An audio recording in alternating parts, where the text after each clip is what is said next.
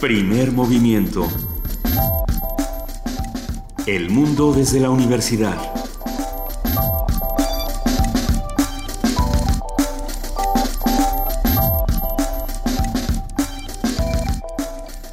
Muy buenos días, son las 7 de la mañana con 6 minutos de este lunes 30 de mayo. Estamos aquí en Radio NAM arrancando primer movimiento. Querida Luisa Iglesias. Querido Benito Taibo, muy buenos días. Buen día a todos los que nos escuchan. Muy buenos días a nuestra querida jefa de información, Juana Inés de esa. ¿Ya estás aquí?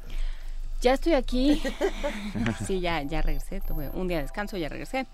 Eh, pues todos con, con, la noticia de que, de que apareció este futbolista pulido en, en Tamaulipas. En 24 horas. Uh, es, es la verdad para, para, agradecerse de que suceda y simultáneamente te quedas con esta sensación de como no seas famoso, nadie hará nada por ti.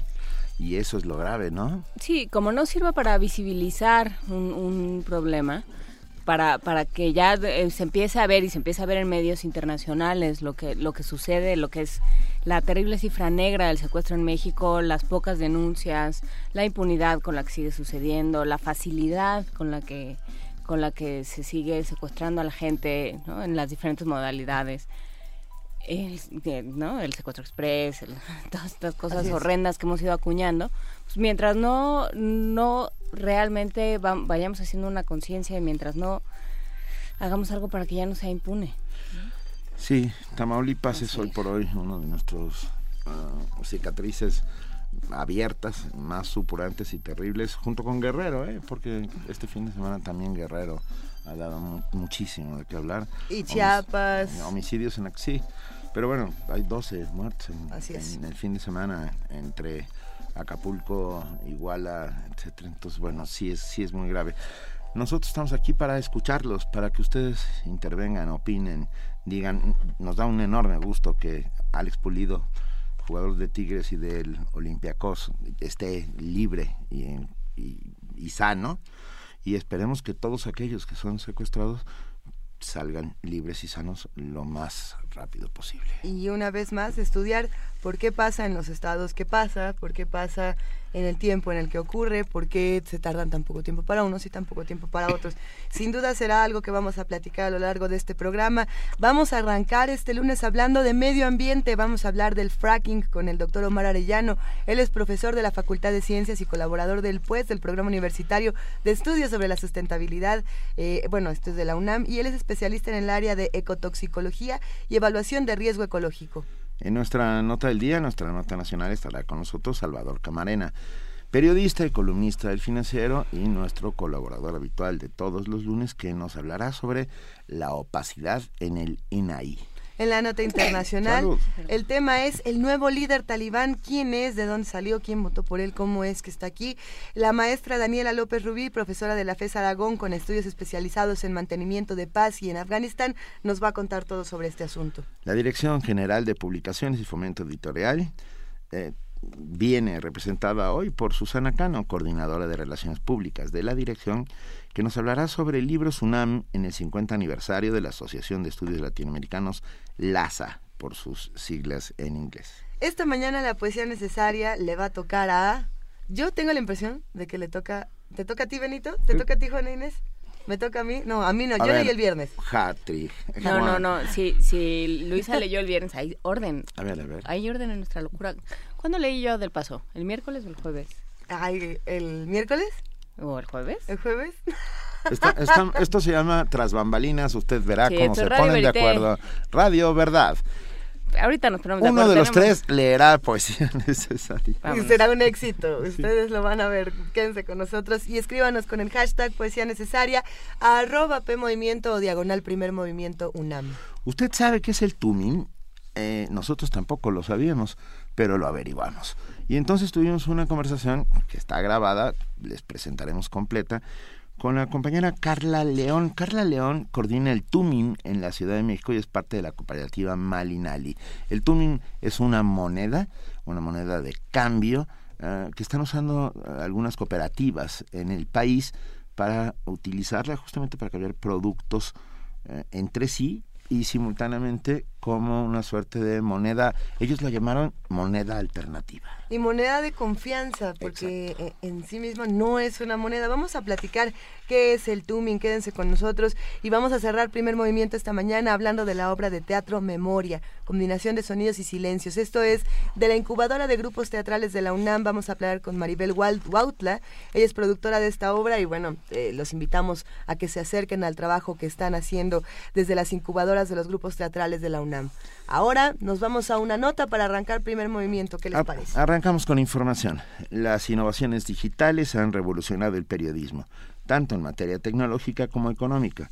Académicas de la UNAM hacen importantes señalamientos en este sentido. Nuestra compañera Dulce García nos tiene toda la información. Con la llegada de las nuevas tecnologías, hoy todos tienen la oportunidad de publicar y difundir información de cualquier tema En Internet, incluso, existen 10 tips para ser un ciberperiodista exitoso en Twitter. Sin embargo, ¿qué tipo de información se brinda a las personas? ¿Podemos confiar en notas o datos publicados en las redes sociales? En la actualidad, el ciberperiodismo es un hecho y es necesario, pero para cumplir con la labor informativa se requiere una metodología y, sobre todo, principios éticos. Delia María Crovi, académica de la Facultad de Ciencias Políticas y Sociales de la UNAM, considera que las innovaciones digitales llegaron como un cauce natural para el periodismo, pero después lo modificaron sustancialmente. Una, una, revolución que involucra muchos aspectos, la producción del periodismo, su distribución, su consumo y donde hay muchos aspectos culturales y tecnológicos, por supuesto económicos, que cambian totalmente la forma de hacer periodismo. Y a pesar de la importancia del tema, es un tema que no ha sido trabajado de una manera tan intensa y menos con este panorama tan amplio. Para María Elena Meneses, académica de la misma entidad universitaria, el ciberperiodismo es un fenómeno que puede mejorar la comunicación, pero tiene que luchar contra las grandes marcas de telecomunicaciones, así como con la gran brecha digital que deja fuera casi a la mitad de los mexicanos. En donde las grandes marcas de la televisión y de las telecomunicaciones como Televisa, de Azcárraga o Uno TV de Carlos Slim han entrado de lleno a competir en el mercado informacional complicando el panorama. Por no hablar de las estrellas de YouTube y de los blogueros famosos que hoy tienen más seguidores que lo que un premio nacional de periodismo pueda aspirar en toda su vida. Si le interesa conocer a detalle este tema, busque el libro Ciberperiodismo en Latinoamérica, obra de distribución gratuita en Internet. Radio UNAM, Dulce García.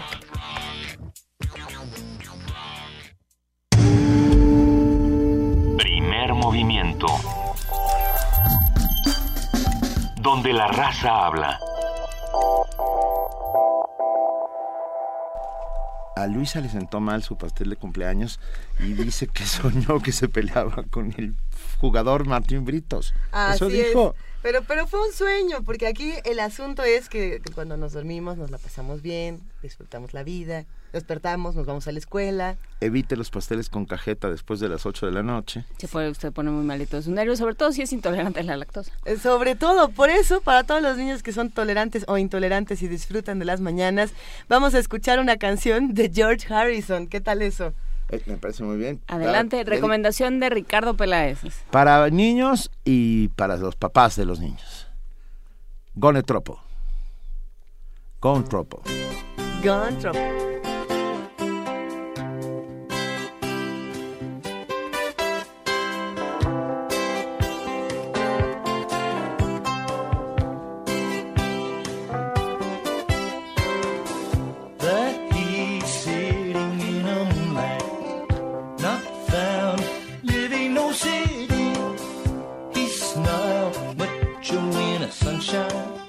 Nightlife, counting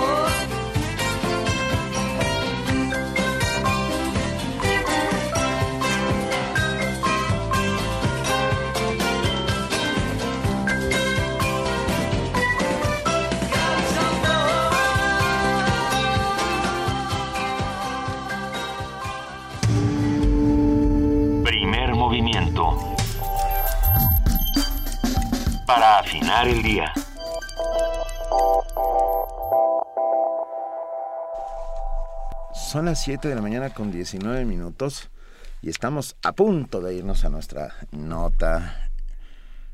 Venga, arranquemos ciencia. Lunes de Medio Ambiente. La fracturación hidráulica o fracking es una técnica de extracción con la que se puede obtener gas de exquisito, un hidrocarburo no convencional que se encuentra en capas de roca. Este, no lo dije bien. Esquisto. esquisto, porque eh. es el otro gas que. Eso es otro, sí. Eso que nada que ver. El esquisto, a ver, se encuentra en las capas de roca a una profundidad de mil a cinco mil metros. Esta práctica se utiliza en el Reino Unido desde la década del 50 para explotar hidrocarburos convencionales. En México la reforma energética promueve esta técnica de extracción y desde 2003 existen más de 900 pozos en todo el país. En naciones como Francia, Alemania, Bulgaria e Irlanda se ha prohibido el fracking por considerarse una de las prácticas de extracción de, hidrocarburos más peligrosas. Esto debido a sus implicaciones en la formación de sismos, la detección de cancerígenos en la mezcla que se aplica para quebrar las capas del suelo y la contaminación del agua cercana a los pozos. A pesar de ello, el fracking es defendido por algunos como una técnica que responde a la creciente demanda de energía con recursos más limpios que el carbón. Pero ¿cuáles son sus particularidades, ventajas y desventajas? Para responder esta y otras interrogantes, esta mañana vamos a platicar con el doctor Omar Arellano. Él es profesor de la Facultad de Ciencias y colaborador del Programa Universitario de Estrategias para la Sustentabilidad, el PUES de la UNAM. Él también es especialista en, en el área de ecotoxicología y evaluación de riesgo ecológico. Doctor Omar Arellano, muy buenos días. Muy buenos días. ¿Qué tal? ¿Cómo están? Bien, muchas gracias por acompañarnos esta mañana. Empecemos por el principio para ver si todos entendemos bien. ¿Qué es el fracking? ¿Es una técnica o es una manera, una forma? el fracking es un proceso por el cual este, se extraen hidrocarburos, hidrocarburos no convencionales, eh, eh, en donde se, se rompe la roca de lutita que está en el subsuelo y se extrae gas y aceite de hidrocarburos. Este, y esa es una, una de las técnicas que sí, efectivamente, desde los 80 se ha eh, practicado en Estados Unidos, pero en los últimos 10 años más o menos, 10, 15 años, esta, eh, este proceso eh, tuvo innovaciones. Uno de ellos es la eh, perforación en horizontal, ya en, en el subsuelo, y eso hizo que se obtuviera una mayor cantidad de gas, de este gas no convencional, gas natural, y pues ha traído una, para Estados Unidos, esto detonó toda una industria en los últimos años. O sea, déjame preguntar una cosa, eh, doctor Arellano. el gas que está bajo la superficie de la Tierra a la hora de ser fracturada la piedra, etcétera, etcétera, ¿e-, ¿ese gas no estaba conteniendo algo? Quiero decir, eh, esta concentración de gas no... ¿O solo era una burbuja? ¿O es solo una burbuja? Esa es la pregunta. Son, eh, el, la roca de esquisto es muy, este, muy porosa y está comprimida por la profundidad en la que está eh, a, gran presión. Y eso mantuvo por mucho tiempo este material orgánico se, se fue descomponiendo hasta formar pequeñas gotitas de gas. Y eso es lo que se lo que se trata de obtener utilizando una gran cantidad de agua sustancias químicas que rompen la roca y la van fracturando y eso va eh, liberando estas gotitas de gas. Pero son grandes cantidades. Se libera el gas y se libera energía también se libera energía, sí, también, de hecho, el, el doctor Lucas Ferrari eh, publicó hace poco, un, que es investigador de, la UNAM también, publicó un, un, reporte respecto a microsismos que se generan por este por esta por esas perforaciones. ¿Qué tan, qué tan importantes son, son los gases que se obtienen a partir del fracking? ¿Qué tan necesarios serían para, para el movimiento de nuestro planeta, para, para las tecnologías y demás? Y, otra pregunta, en ese caso, si son tan importantes, ¿hay otra manera de extraerlos o esta es la única? Eh, por el momento esta es la única. Se está, lo que sabemos es que hay otras, se están experimentando con otras técnicas, pero no, hasta ahorita es la única forma. Eh, ¿Y qué tan importante es respecto a la cantidad de energía que requerimos para todo, todo lo que, todas las actividades que tenemos? Pues es, es eh, finalmente también esto responde a que en los últimos años se proyectó y se fue observando una reducción de la cantidad de petróleo que se estaba obteniendo con el cual pues se mueven todas las actividades entonces esto fue como una una forma de obtener eh, un energético muy eh, parecido a lo que serían los hidrocarburos convencionales, el petróleo o el gas que se obtiene de los yacimientos de petróleo. Y este y por lo menos para Estados Unidos los números que, que muestra es que eh, pues eh, sustituyó en cierta manera la, el, el uso de hidrocarburo fósil entonces este pues aquí el balance tiene que, que eh, está en relación de si mantenemos estas em, tendencias de extracción de hidrocarburos, de quema de combustibles y seguimos eh, contribuyendo con gases de efecto invernadero y todos los impactos que, negativos que tiene eh, el petróleo, aunque también tiene impactos positivos. Pues yo creo que más bien la estrategia que se ha venido manejando en algunos lugares es más bien ir por las energías renovables, unas energías más limpias y seguir apostando sobre eso. Pero, pero también de alguna, a ver, no se considera entonces eh, combustible fósil. No. Lo que se obtiene, el, el, gas que se obtiene de estas, de esta fractura. Eh, no, no se considera. De hecho, se clasifica como no convencional, así. Y no produce mm, efecto invernadero ni emisiones. No, sí, sí produce. De hecho, este, bueno, produce menos cantidad de CO2, pero la cantidad de metano, que es un gas eh, que también es gas de efecto invernadero, incluso es muy está por arriba eh, de la de la emisión por hidrocarburos eh, fósiles. Y este año, por ejemplo, la revista de investigación en geología Estados Unidos eh, tiene un estudio en donde muestra que, por ejemplo, la cantidad de metano en Estados Unidos entre 2002 y 2014 aumentó 330%, perdón, y eso eh, coincide con todas las regiones en donde se está llevando a cabo esta actividad. Entonces, eh, también tiene un impacto, y, eh, pero además los impactos apenas se están este, registrando o se están reportando. Claro. Yo, yo tengo un montón de dudas dentro de la cabeza porque antes de que el hombre descubriera que rompiendo la piedra o, haciendo este fracking se liberaban estos gases que podían luego condensarse en algún sitio, etcétera, etcétera, antes de ello eh, e, ese gas eh, no no le sucedía nada, o sea, vivía vivía ahí muy tranquilo, pues esa es la pregunta. Sí, sí, pues estaba en el subsuelo a 6 kilómetros de profundidad y ahí está contenido. Eh, ¿Contenido y estable? Esa es la pregunta. Sí, contenido y estable. Ok. O sea, está, sí, está en la, profundidad y está estable. Em, pero bueno, aquí el, punto de, quiebre en cierta manera fue esto, el, el, decaimiento de la producción de hidrocarburos, o por lo menos los, los pozos que ya se tenían, pues empezaron a, a descender en en su volumen. Y entonces eso hace que eh, se empiecen a buscar otras alternativas eh, energéticas. Muchos dicen que es necesario buscar estas alternativas energéticas, que hay que buscar otro tipo de energías porque se nos están acabando y porque estamos agotando nuestros recursos más rápido que despacio. Ahí está el viento y el sol. Eh, exactamente. Si, si el fracking tiene tantos riesgos, ¿por qué no estamos invirtiendo más en otro tipo de extracción de energía? ¿Pero tiene riesgos el fracking? Sí, el fracking tiene riesgos, tiene riesgos ambientales y riesgos para las eh, poblaciones vecinas a estos pozos. Hay eh, ya datos en donde hay comunidades que están enfrentando problemas de salud por la emisión de, sustancias químicas, por la contaminación de acuíferos, de agua, de, pozos de agua potable y este, por accidentes también.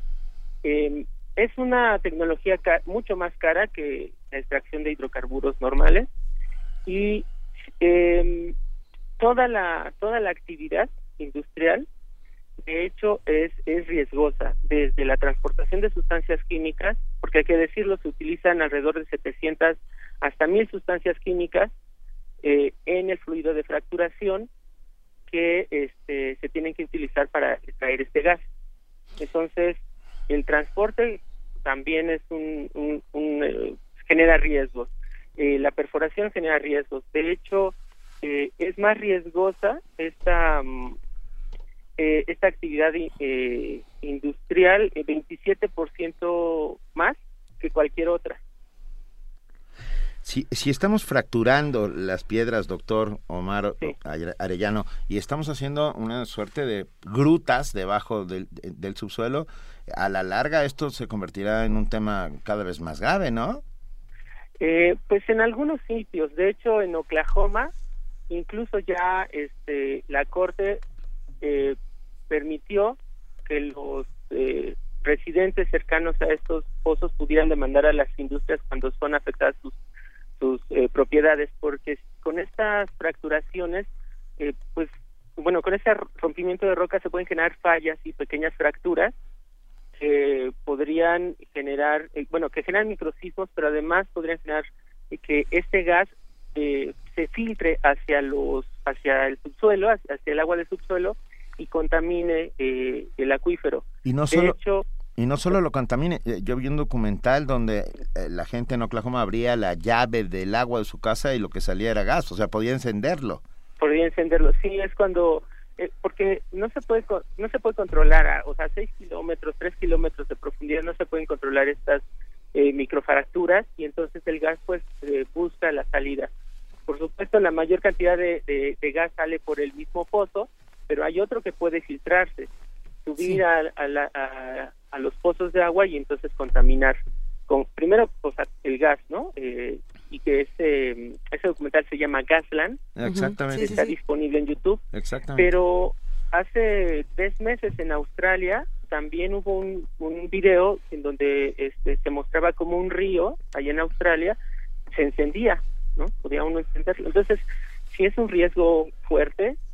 Y la otra cosa es la contaminación de estas sustancias químicas en estos acuíferos, porque estamos hablando de sustancias que tienen actividad cancerígena, mutagénica, porque se utiliza, por ejemplo, acrilamida, bencenos, eh, formaldehído, etcétera, muchos ácidos y sales que pueden estar contaminando un acuífero y de ahí ya no hay forma de limpiarlo.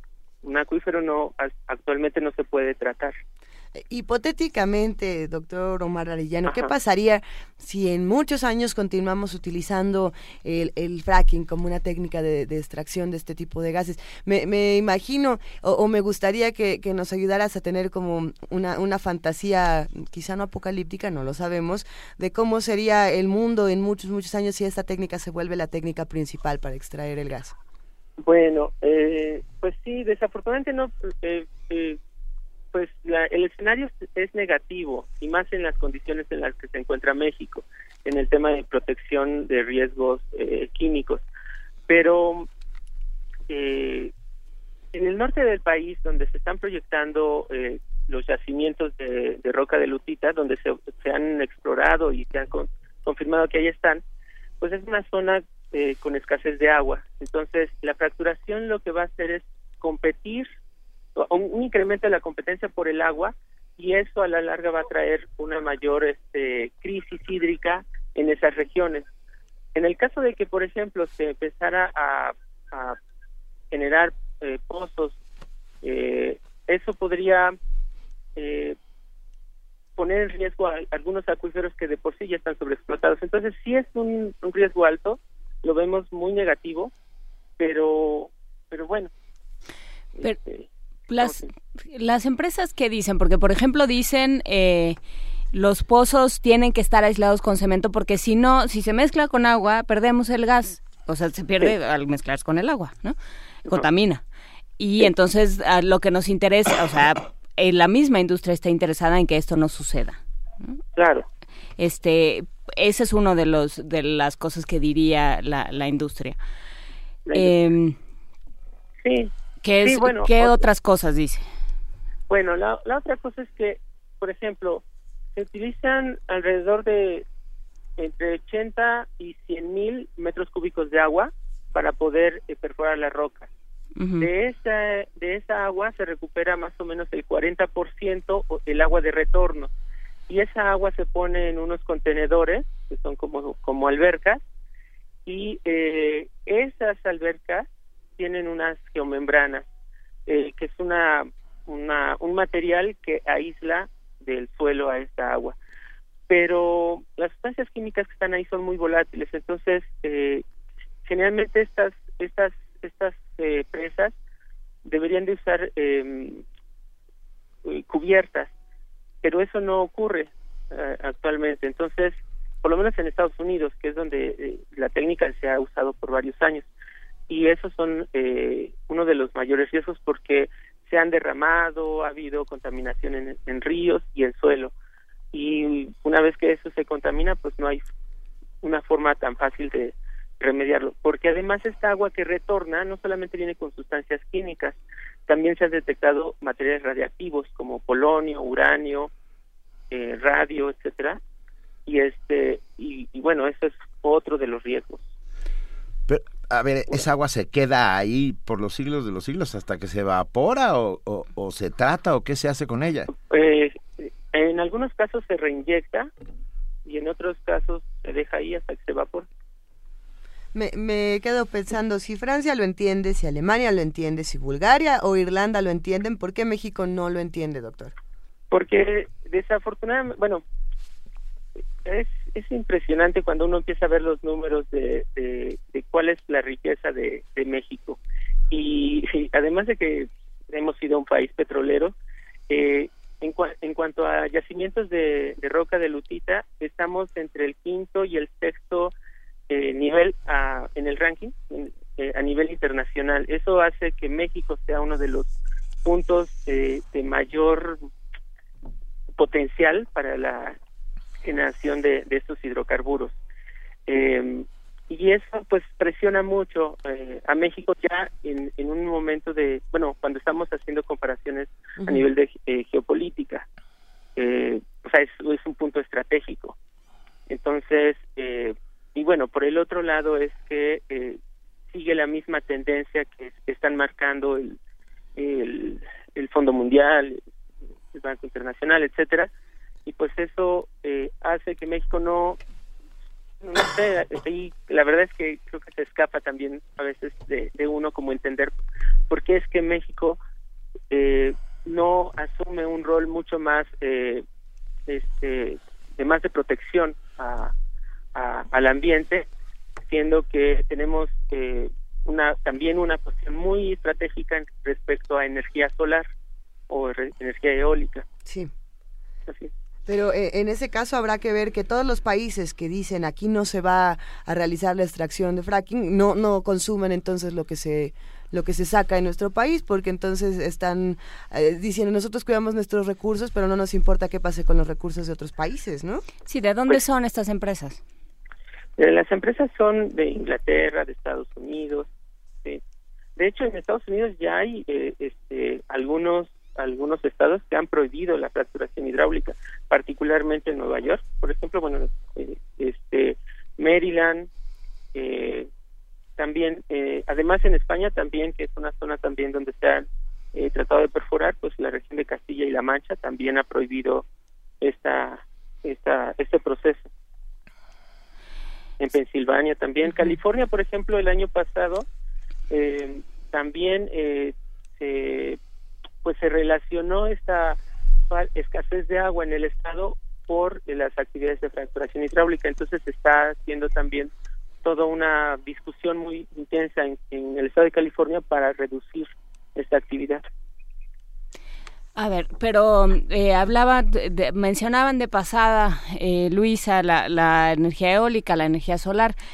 O sea, nuestro gran problema en términos ecológicos, o por lo menos eso es lo que sale una vez tras otra cuando hablamos de temas ecológicos, es energía. ¿no? ¿De dónde conseguirla? ¿Cómo vamos a hacer? Este, ¿Cómo nos vamos a reorganizar para, para tener fuentes de energía? ¿no? ¿Qué, es lo que se está haciendo? ¿Qué, se está pensando desde, desde el punto de vista ecológico que, podemos hacer?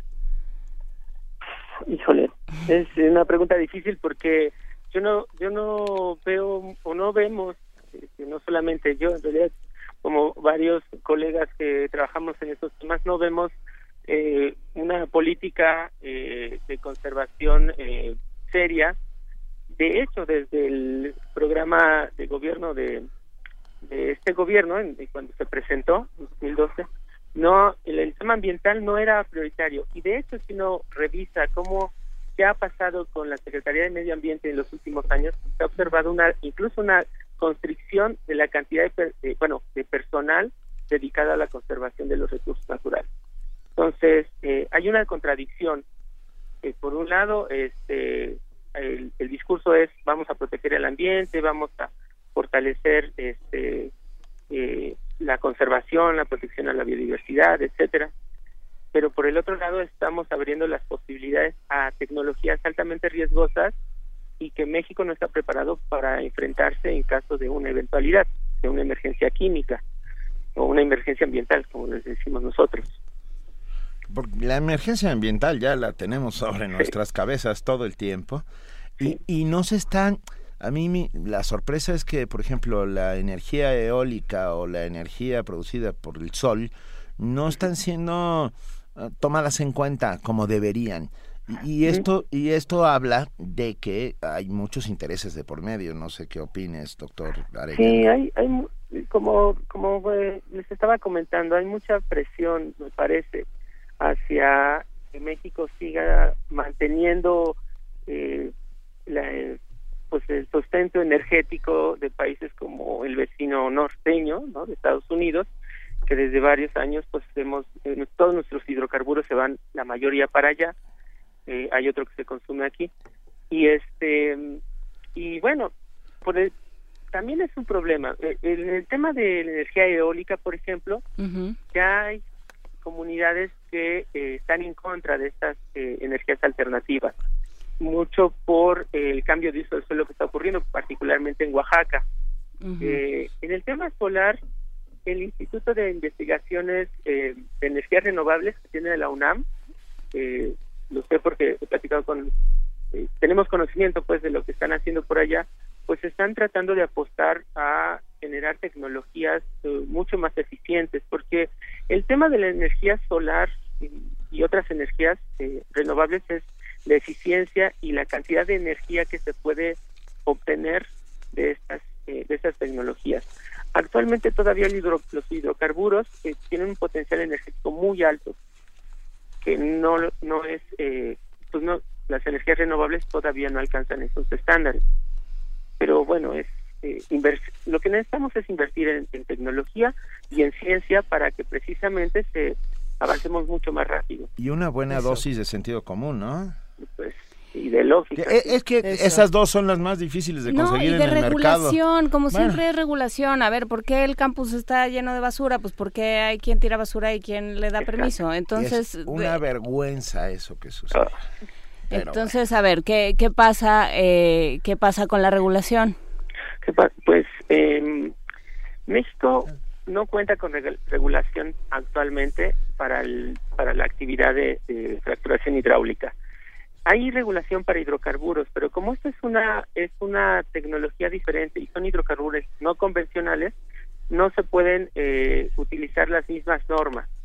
Eh, hace el año pasado de hecho me, eh, pude participar, estuve trabajando con, con colegas en Semarnat de una guía de criterios ambientales para la exploración y extracción de hidrocarburos que se publicó. Eh, bueno, esta es, es una guía bastante completa donde muestra cuáles son los impactos, incluso muestra, por ejemplo, cuáles son las acciones preventivas e incluso eh, este, cómo en alguna, si, si podemos eh, obtener datos de riesgo evidentes, eh, se puede incluso evitar la exploración y extracción de hidrocarburos de lupita. Es decir, esta guía es bastante completa, pero desafortunadamente es solamente voluntaria para las industrias, de tal manera que pues no, se queda a merced de que la industria quiera o no quiera, por ejemplo, llevar a cabo esta guía. De hecho, le pedimos a la industria que nos dé información de cuánta, cuántas sustancias químicas se están utilizando, cuál es la frecuencia, cuál es el volumen, etcétera. Tratar de transparentar toda esta información. Pero necesitamos eh, presionar para que esto no sea voluntario, sea obligatorio. Claro. Sí, o sea, Sin embargo, perdón, nada más una cosa. Eh, con la reforma energética, a la par se generó una agencia de seguridad industrial y protección al ambiente, tratando precisamente de prever eh, todo lo que iba a traer la reforma energética. Sin embargo, eh, esto generó que la parte regulatoria se fuera para la agencia y Semarnat eh, se quedara eh, como un ente de opinión. Y la Agencia de Seguridad Industrial y Protección al Ambiente, la verdad es que eh, no ha llevado a cabo los planes para tener el marco regulatorio que se necesita para estas actividades pues necesitamos de urgencia un marco regulatorio, organizarnos, ponernos de acuerdo y acercarnos al pues, por acercarnos al pues para saber mucho más sobre esto. Para saber más de esto y saber si hay comunidades a las que beneficia, o sea, más allá de las de las industrias. Pues sí. Y bueno, hay de hecho algunos pozos que ya se han este se han explorado eh, de esos eh, más o menos el 33% no son productivos pero incluso las comunidades que viven cerca de esas zonas no saben que se está haciendo esta actividad. Actualmente todavía no alcanzamos, o sea, no hay pozos de comercialización, son pozos de, eh, de exploración. Los que sí se acaban de, el 26 de febrero de 2016, se asignaron tres pozos ya en Tamaulipas, Veracruz y Costa Rica.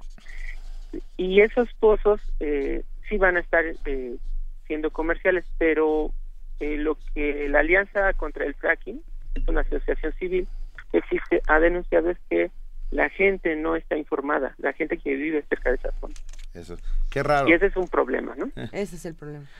muchísimas gracias. Muchísimas gracias, doctor Omar Arellano. Gracias por estar esta mañana con nosotros. Muchas gracias a ustedes. No, de verdad. Y, y ahora sí, sin ningún afán apocalíptico, vamos a escuchar, hablando de Veracruz, a Mono Blanco con Se acaba el mundo.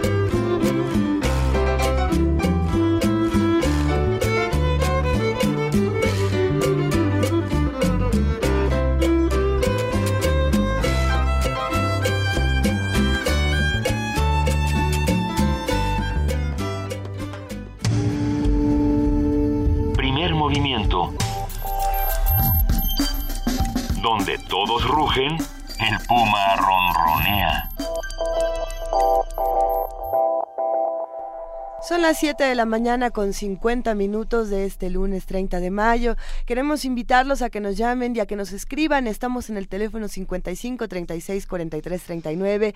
Tenemos Twitter que es arroba PMovimiento. Tenemos Facebook que es Diagonal Primer Movimiento UNAM. Y tenemos un correo electrónico donde se aceptan eh, postales sonoras, historias en 30 segundos. Esto es Primer UNAM arroba gmail.com. Si les parece bien, nos vamos a una nota. La constructora Ingenieros Civiles Asociados comunicó en su reporte anual de 2015 una deuda con sus acreedores cercana a los 70 mil millones de pesos. La nota la tiene nuestro compañero Abraham Menchaca.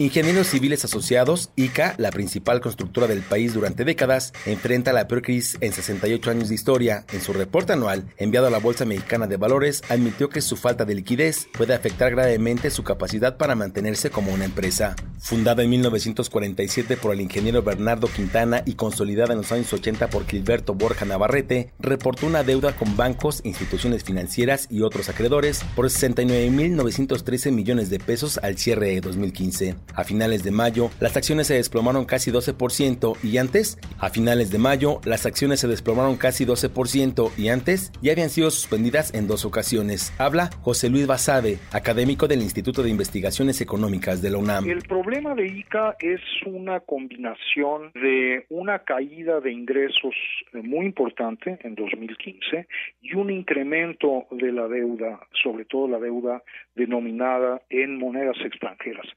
Para 2015 eh, pasan a un año terrible, sus ingresos totales decaen 14%, pues es un problema eh, insostenible y se refleja inmediatamente en la depreciación del valor de sus, de sus acciones.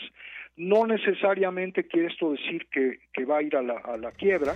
ICA llegó a ser una organización de 2.000 accionistas y 100.000 trabajadores. Hoy enfrenta procedimientos judiciales con tres gobiernos, el de la Ciudad de México, Querétaro y Puebla, donde la constructora reclama el pago de costos extras por diferentes obras realizadas. Se ha dedicado durante 2015 a vender muchas de sus empresas y de sus intereses para poder eh, liquidar ciertas deudas y lo sigue haciendo desde 2016, es una situación de emergencia para poder hacerse de recursos y eh, no digamos hacer nuevas inversiones, sino pagar parte de la deuda que lo está agobiando. Esa es la situación general que ha llevado a que sus acciones se vayan al piso. Aunque la situación financiera es muy complicada, Basabe refirió que es difícil asegurar su quiebra, pues tiene activos en el extranjero por más de 8 mil millones de pesos que le permitirían reestructurar sus pasivos. Para Radio UNAM, Abraham Menchaca.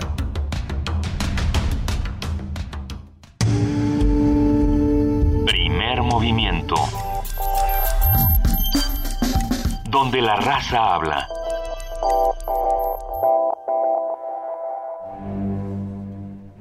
Una orquesta en la cocina. Cuarteto de cuerdas en el auto. Y un violonchelo solista sentado en el sillón favorito de la sala. Orquesta Filarmónica de la UNAM. Desde la sala Nezahualcóyotl. Escucha los conciertos los domingos al mediodía. Desde la comodidad de tu casa. 96.1 FM. Radio UNAM. Investigadores universitarios afirman que comer pulpo es bueno para la memoria y si se acompaña con un buen libro, el momento es inolvidable como los pulpos, los escritores son más sabrosos en su tinta. En su, tinta. Una producción del Instituto de Energías Renovables de la UNAM y el Instituto Morelense de Radio y Televisión. Lunes y miércoles a las 10 de la mañana por el 96.1 de FM y si quieres repetir platillo, escúchalo martes y jueves a las 16 horas. ¿Dónde más? Aquí, en Radio UNAM.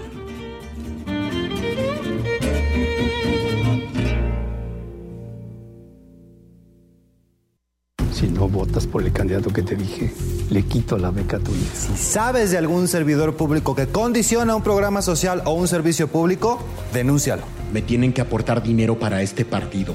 Y si no, los corro. Si te solicitan aportaciones de dinero para apoyar un partido o candidato, denúncialo. Nadie puede quitarte el derecho de votar libremente. Y si lo hacen, denúncialos a la FEPADE. Ayúdanos a prevenir y perseguir los delitos electorales.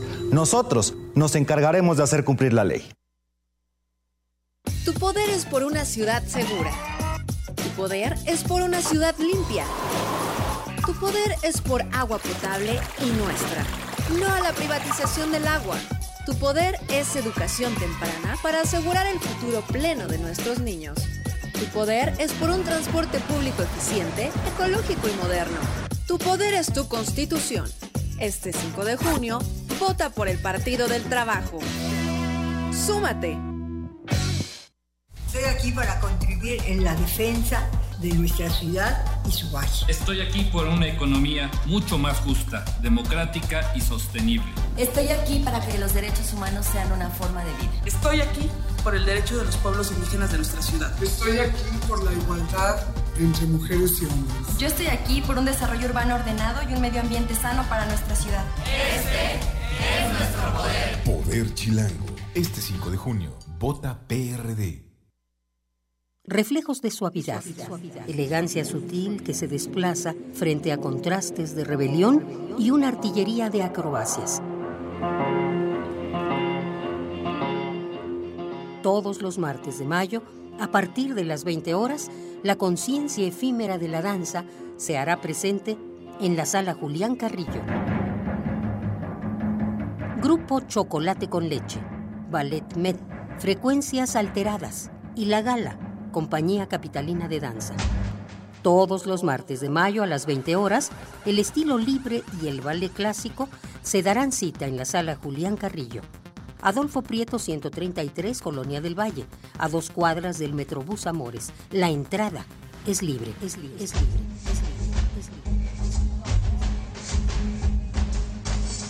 Porque la danza es de todos, Radio UNAM invita.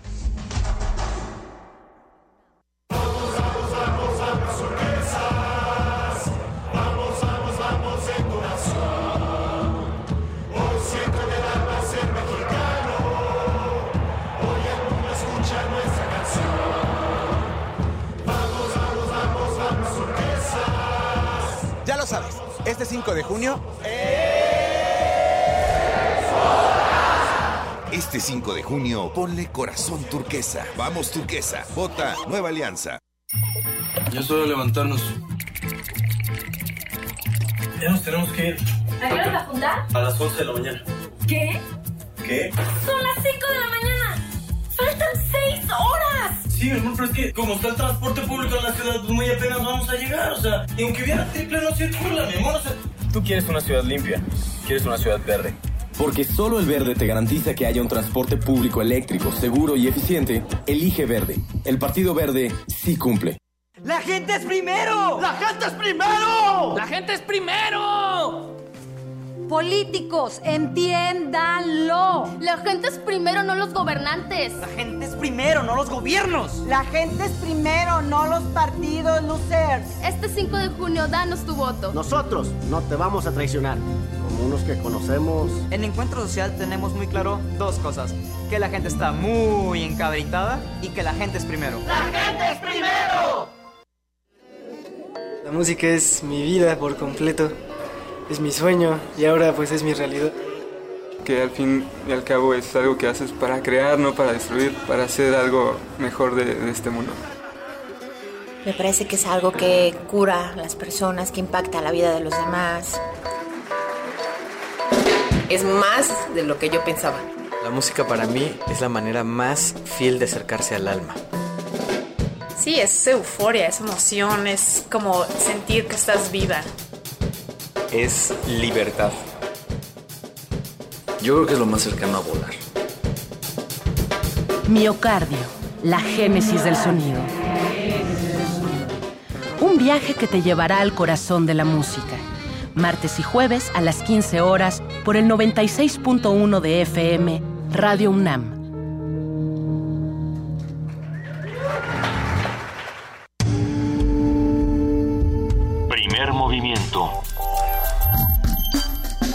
Información azul y oro.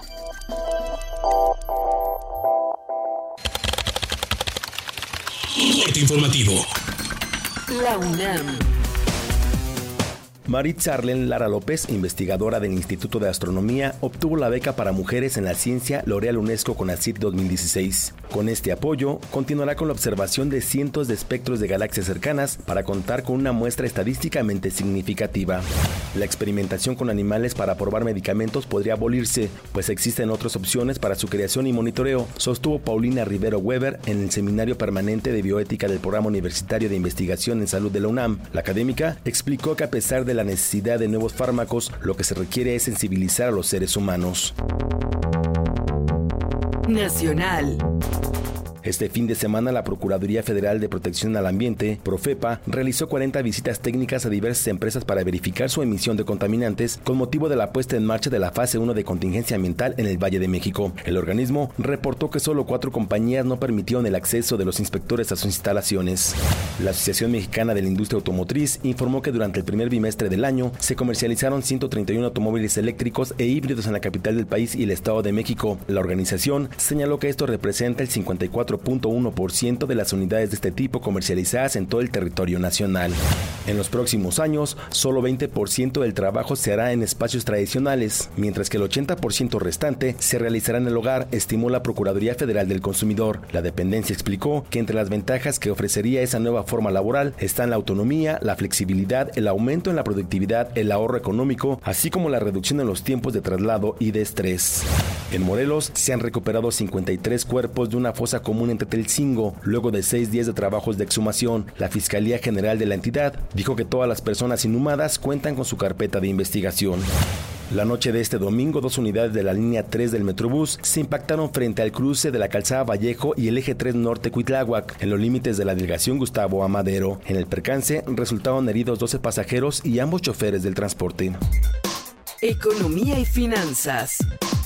La Organización para la Cooperación y el Desarrollo Económicos señaló que los avances tecnológicos ponen en riesgo 9% de los empleos de los países que integran el organismo, debido a que ese es el promedio de los puestos que son potencialmente automatizables.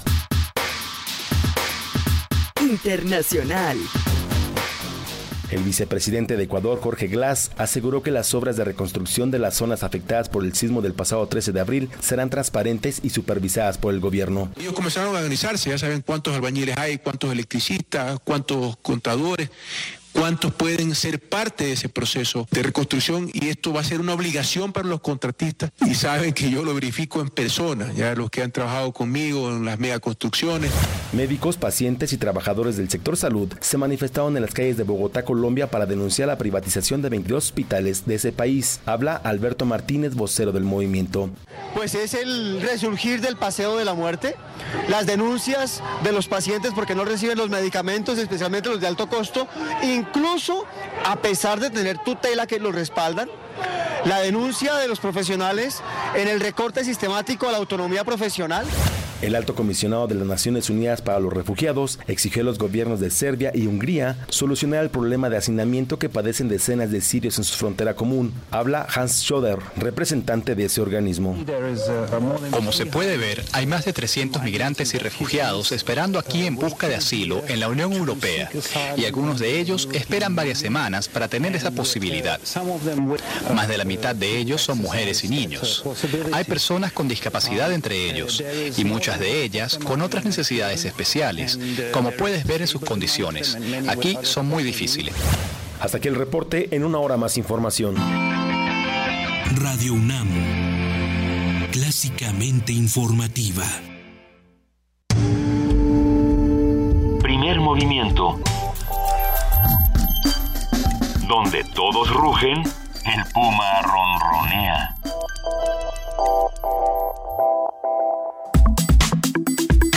Nota Nacional. Ya tenemos en la línea a nuestro querido Salvador Camarena, periodista, columnista del financiero, colaborador habitual de Primer Movimiento todos los lunes a esta hora. Querido Salvador, ¿cómo estás? Muy bien, Benito, Luisa, Juana Inés, amigos del auditorio, ¿cómo están? Muy buenos días. Muy buenos días, Salvador. Hola, me tienes que presentar, Benito, también con el siguiente mote. A ver integrante de Mexicanos contra la Corrupción y la Impunidad y ojalá me inviten a platicar en otro espacio, no sean malos, eh, también sobre lo que se está haciendo en esta iniciativa que recién ha surgido, eh, tenemos unos pocos meses y ya la semana pasada publicamos una, una investigación, un reportaje sobre el señor Korenfeld, un amigo de todos los niños, como usted sabe. y, de los, y de los helicópteros. Exacto. Pero bueno, con mucho gusto saludarlos. Si quieren, le damos hoy a la columna. Venga. Adelante. Eh, eh, hace unos días un amigo eh, me trataba de explicar su teoría particular con respecto a los eh, a, las causas del malestar social, del mal humor social, como lo dijo el presidente de la República. Este amigo decía que, que tenemos que resignarnos, eh, los tiempos han avanzado de tal manera en ciertos aspectos que hay una disparidad, hay una brecha insalvable entre lo que es, digamos, ni más ni menos las posibilidades de las eh, instituciones, no solo de los gobiernos, de dar respuestas a los ciudadanos y a los consumidores, eh, con lo que estos ciudadanos y estos consumidores suelen ver ahora en las redes sociales o en el mundo de las plataformas digitales, es decir, situaciones en donde una eh, una app, una aplicación electrónica parece que nos resuelve la vida en cuestión de segundos o minutos y los gobiernos no nos resuelven la vida en cuestiones de semanas, meses y a veces años. Eh, yo no estoy muy seguro de que mi amigo tenga razón en cuanto a su teoría, pero ahí, ahí queda como una de las cosas que sí se están viviendo. Lo que me motivó a eh, reflexionar esto que decía este compañero es que en una de esas también es parte de lo que han provocado las redes sociales. En efecto, eh, esta, mm, pues el, rumor no es nuevo, eh, la técnica del rumor o la efectividad del rumor no es para nada novedosa, una cosa ahora sí que de todas las épocas, pero sí es cierto que hoy en las redes sociales podemos, eh, o en las plataformas de Internet, podemos tener acceso a información más rápidamente eh, que antes y eh, en ello podría residir, y ahí sí mi, mi propia teoría, podría residir algo de la, eh, de la génesis de este mal humor social, en que a través de las redes sociales estamos siendo bombardeados, estamos teniendo acceso cotidiano e inmediato a distintas denuncias sobre eh, abusos, sobre situaciones anómalas de los gobiernos y las instituciones y por supuesto sobre cosas que deberían ser corregidas de inmediato y no son corregidas de inmediato. Eh, una de estas cosas es lo que creo que puede ser eh, la causa del malestar social que, que hoy por hoy está de moda en las discusiones. Me refiero a que vemos en las redes sociales casos y situaciones de trato muy diferente el que se prodigan entre ellos los personajes que están en las instituciones, en los distintos gobiernos, y lo que nos pasa a los ciudadanos de a pie eh, en la cotidianidad. Eh, hoy, hoy pongo en la columna, ahí en el financiero, un ejemplo de ello. Eh, cualquiera de ustedes, y de verdad que a veces caemos un poco en el choteo aquí en nuestras... Eso es responsabilidad mía, por supuesto, que a veces trato de pasarme de chistín, pero eh, eh, yo creo que eh, desde los obreros hasta los más altos ejecutivos en México, en los últimos 20 años, en las últimas dos décadas, han tenido que someterse a reglas de mercados más competitivos, a reglas que pues, suponen una exigencia más alta para que también tengamos quizá eventualmente mejores productos de lo, en lo que hacemos cotidianamente en términos laborales. Eh, esa exigencia es buena y ha hecho que muchos se superen y que México destaque en algunas cosas y en fin, ahí está.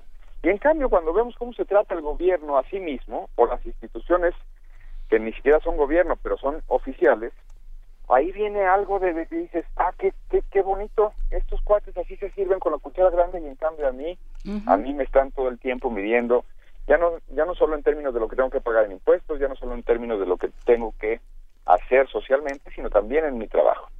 Eh, en el INAI, la semana pasada la jornada publicó una información de un expediente que fue revisado por los propios comisionados del INAI sobre un comisionado del INAI. El comisionado eh, se apellida Guerra Ford. Oscar Guerra Ford.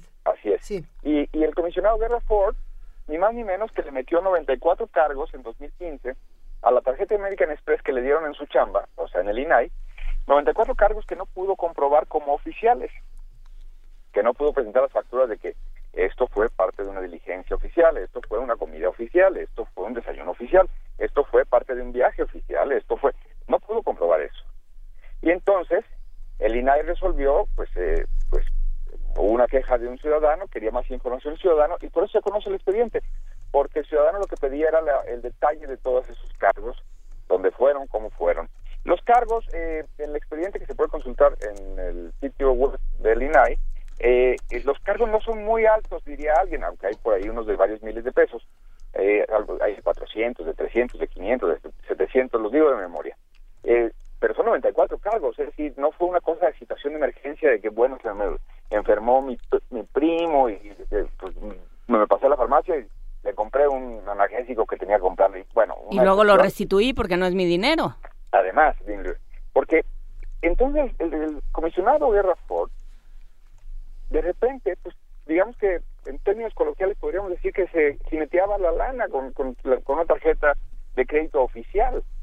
¿A quién de ustedes, de verdad, Ana Inés, Luisa, que por cierto fue su cumpleaños, eh, Gracias. Benito, eh, ¿a quién de ustedes le, le toleran eso en su chamba? No, no. No, a nosotros no nos dan tarjeta. Bueno, Digo, Ni hemos- ni- El bus- el ni buzón yo he tenido- En otra columna, no en esta. Y yo no Sí. he tenido nunca ninguna, ¿eh? Ah, yo sí. No, yo no. O, o ya no me acuerdo, ya, ya no sé. Bueno, pero sí he tenido presupuesto de viáticos. Ujú. Y si yo llego con viáticos de una comilona que tuve no sé en dónde, y digo, luego lo repongo, bueno, en mi oficina, uno me pegan una regañiza, dos, en una de esas me corren. Eh, porque es un principio elemental, insisto, a todos los que nos están escuchando ahorita, en donde quiera que estén, no les toleran eso en su chamba.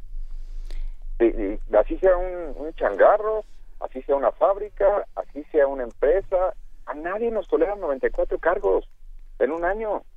El comisionado incluso pagó al INAI 25 mil pesos, poco más, para no, eh, pues, como por concepto de intereses moratorios, de posibles intereses moratorios. Claro, claro, si tú no pagas el total de lo que consumes una tarjeta, la tarjeta vive de decirte, ay, camarena, ¿qué crees?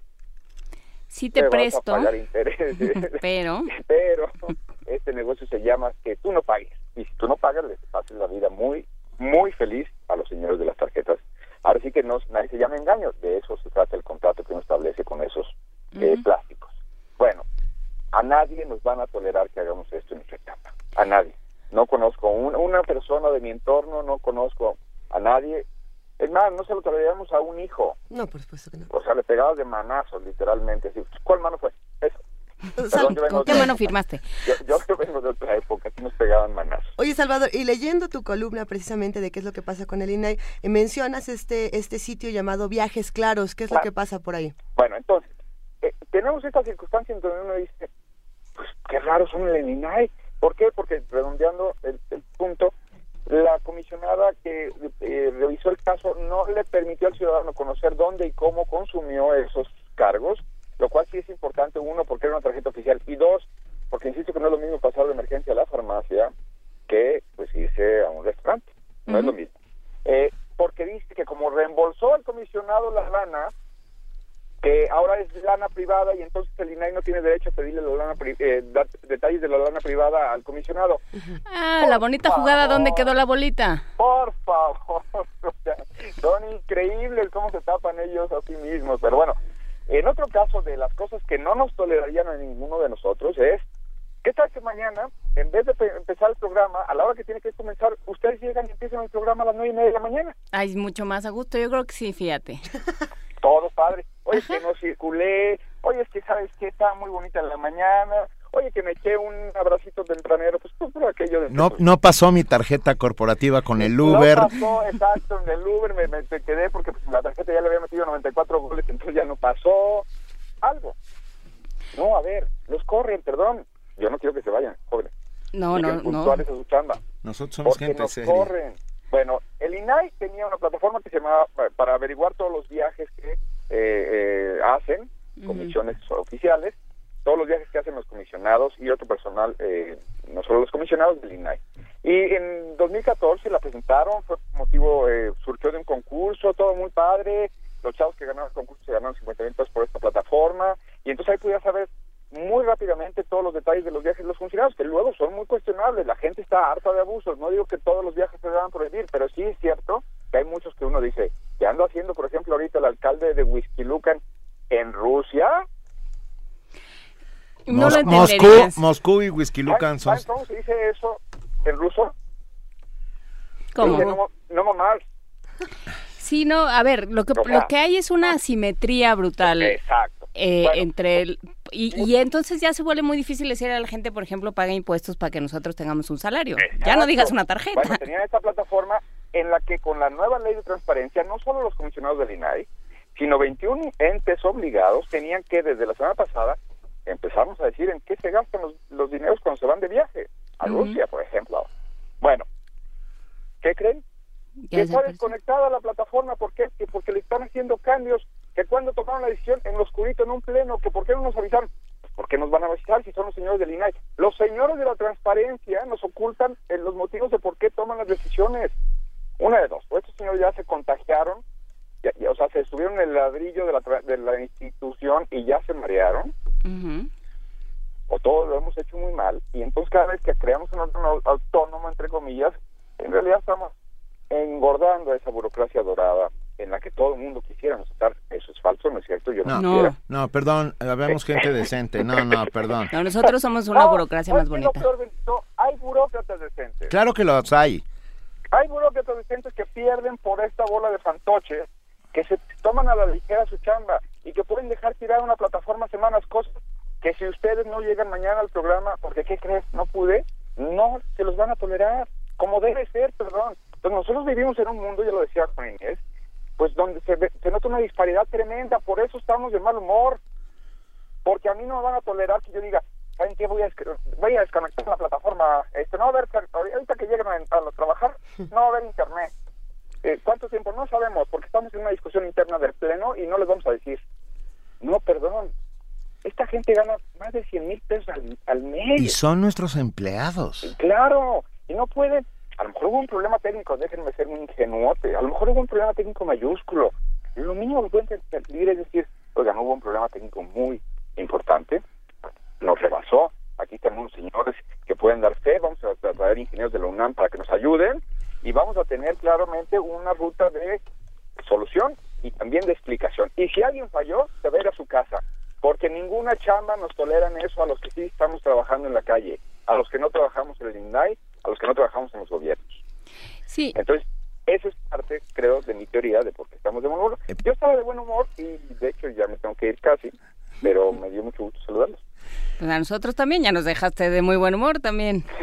Para que todos se pongan de mejor humor, los invitamos a que lean la columna de Salvador Camarena en el Financiero. Esta se llama ¿Qué pasa en el INAI? Y, y es, y es muy interesante esta reflexión. De hecho, está eh, la liga hacia viajesclaros.ify.mx para que todos se metan a ver cómo no existe. Como no existe, pero no solo en el INAI, ¿no? Ojalá fuera nada más el. INAI. Exacto. Es, así es todo, así se opera. Se opera con impunidad, se opera con asimetría y se opera con opacidad. Y como no, como se opera con impunidad, pues da lo mismo. Bueno, ya van a acabar mis sesiones, entonces ya podremos extendernos un poquito más y no, No, ya vas a tener que venir en vivo. interruptos tan raros. Muy bien. Nos vemos, Benito, un abrazo a todos. Que te mejores, Salvador, hasta luego. Gracias, chao.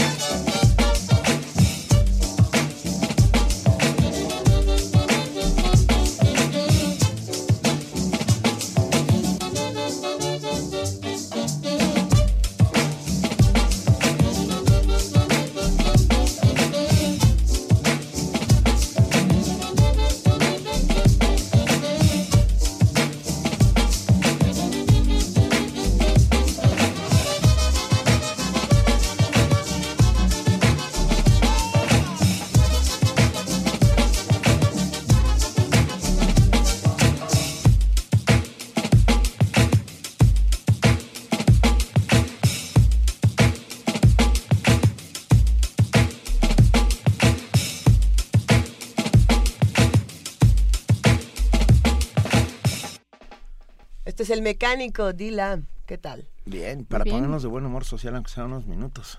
Oscar Pellicer dice algo muy sensato en redes, que me- bueno, a mí me parece muy sensato. A ver. Además de todo lo dicho del INAI, está el ingrediente de que nosotros todo permitimos. Eh, ese es un verdadero tema. Ah, pero la no permisión de estos actos eh, significa votar de una manera distinta. No, y significa O- dar lata con el sistema y sí, anticorrupción. por supuesto. Hay varias cosas. Por supuesto. Significan muchas cosas y yo no creo que seamos todos los que lo permitimos, ¿no? No. O sea, no, no, no podemos decir es que todos somos una bola de lo que sea. O sea, sí lo hay, pero vaya, lo, lo vamos a platicar más adelante porque nos vamos a nuestra nota internacional. Primer movimiento. Escucha la vida con otro sentido.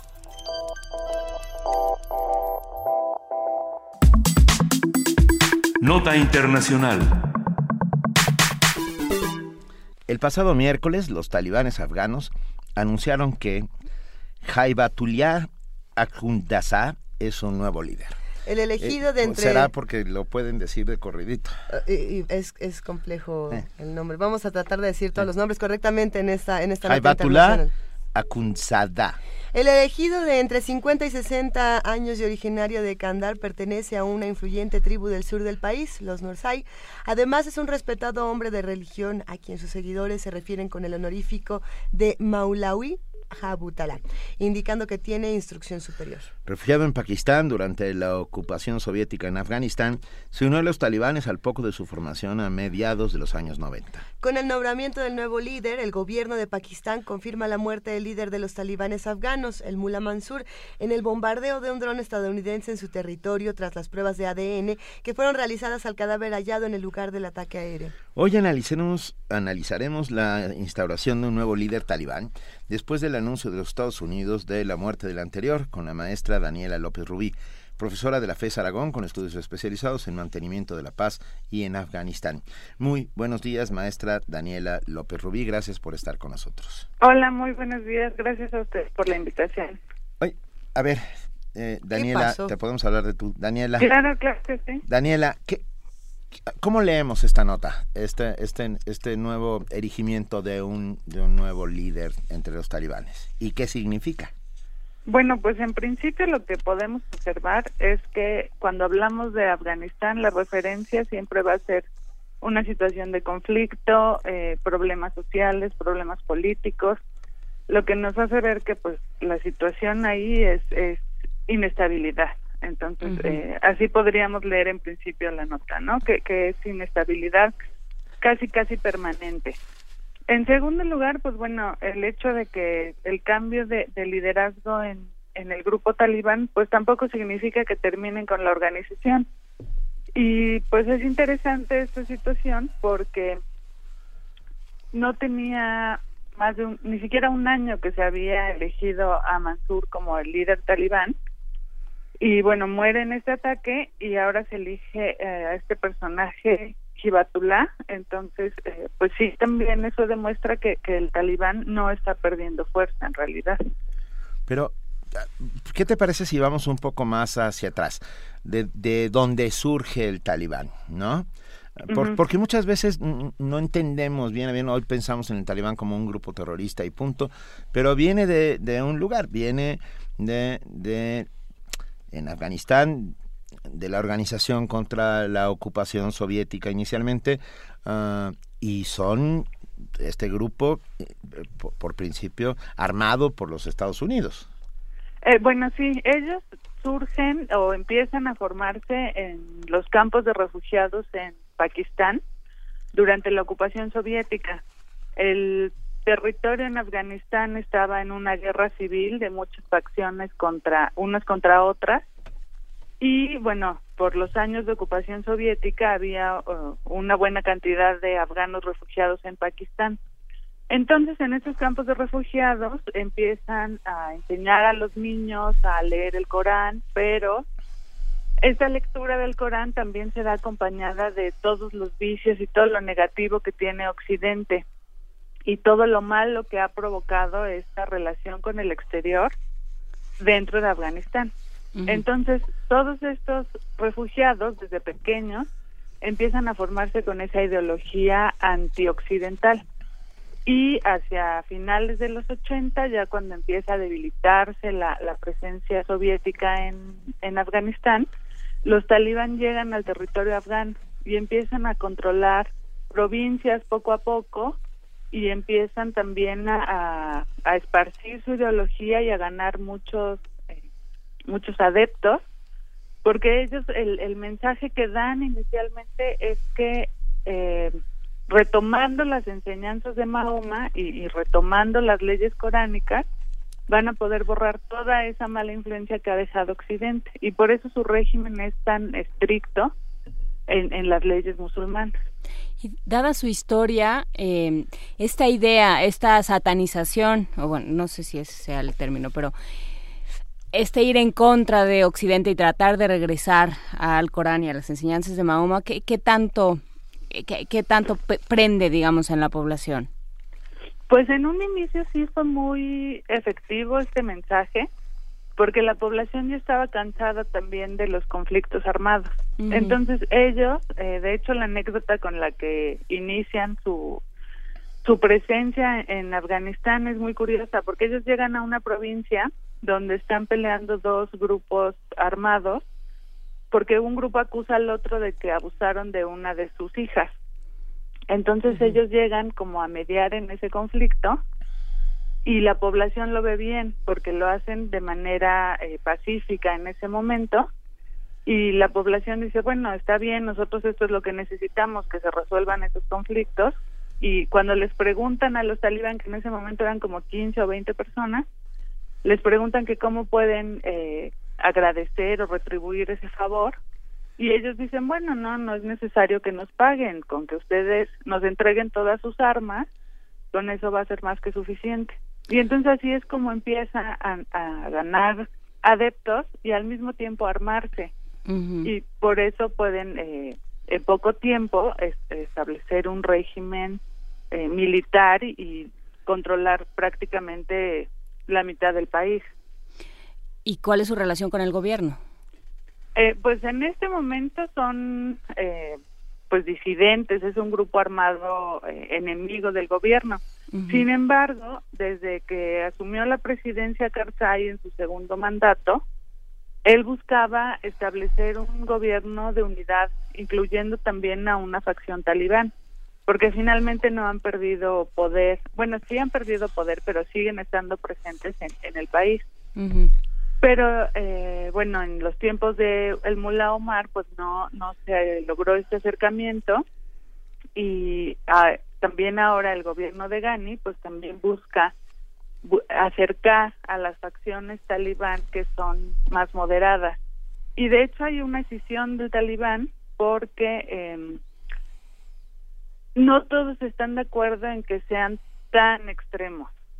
Sí es como mantener esta idea de no despegarse del Islam y no despegarse de los valores musulmanes, pero no de la forma extrema en, la que ellos los llevaban o lo llevan. Generalmente sabemos quiénes son los enemigos del talibán, pero no tenemos tan claro quiénes son sus amigos, con quiénes tienen eh, buenas relaciones y quiénes los están apoyando en todo este eh, movimiento, ya sea violento o no lo sea. Daniela, ¿nos podrías contar un poco de esto, por favor? Bueno, sí, eh, en los tiempos en los que el talibán dominó el país y se hacían llamar el, el régimen eh, de gobierno, uh -huh. Solo tres países reconocieron este este gobierno como legítimo, que fue eh, Pakistán, Arabia Saudita y Emiratos Árabes Unidos. Entonces, en este periodo también, digamos a mediados de los 90, empezaron a tener mucho acercamiento, por ejemplo, con Osama Bin Laden y con Al Qaeda y a través de, del permiso que dieron a este grupo para establecer en Afganistán campos de entrenamiento, fue que empezaron también a hacerse recursos. Uh -huh. Entonces, eh, bueno, alguien o, o, uno de los países que siempre se ha dudado un poco si es amigo o enemigo de los talibanes, Pakistán porque incluso ahora con la muerte de Mansur, eh, los talibán aseguran que Pakistán ayudó a Estados Unidos para que asesinaran a su líder. Pero por otro lado, Pakistán también dijo que el asesinato de Mansur por un dron estadounidense había sido una violación a su soberanía.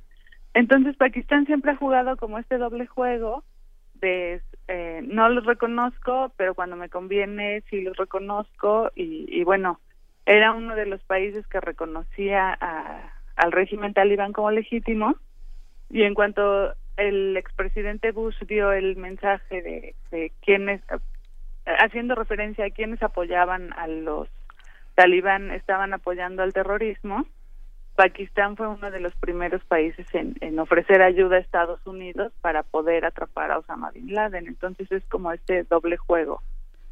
Ah, hoy es hoy por hoy el Talibán un grupo incontrolado en Pakistán, en Afganistán. Pues yo creo que, que sí, en la medida en la que su, su ideología se sigue fortaleciendo también en todos los que están en contra de la ocupación occidental porque finalmente lo que ellos apelan son los valores musulmanes y, y, lo que hacen ver es que Occidente es quien, quien hace daño a esos valores.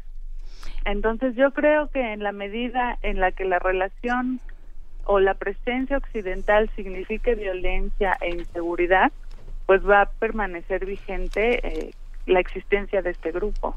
Sí, eh, llama la atención, ¿no? pensando en la incidencia y en, la forma en la que se ha metido Occidente, por, por, por usar el término porque ya es un poco difícil, pero cómo se ha metido, sobre todo Estados Unidos, en las políticas y en la, en la vida social en estos países. ¿Qué pasa con este anuncio de ya matamos al líder, ya de eh, este y de ya hay uno nuevo? Eh, fue como se vio en medios por lo menos en los medios eh, occidentales, por ponerlo así, eh, fue algo como muy terso, muy tranquilo, ¿no? Y, suena muy extraño. Sí, pareciera que, que es hasta ficción, ¿no? Porque el ataque fue muy dirigido, solo murió eh, el líder y su chofer y solo se afectó el coche en el que ellos viajaban.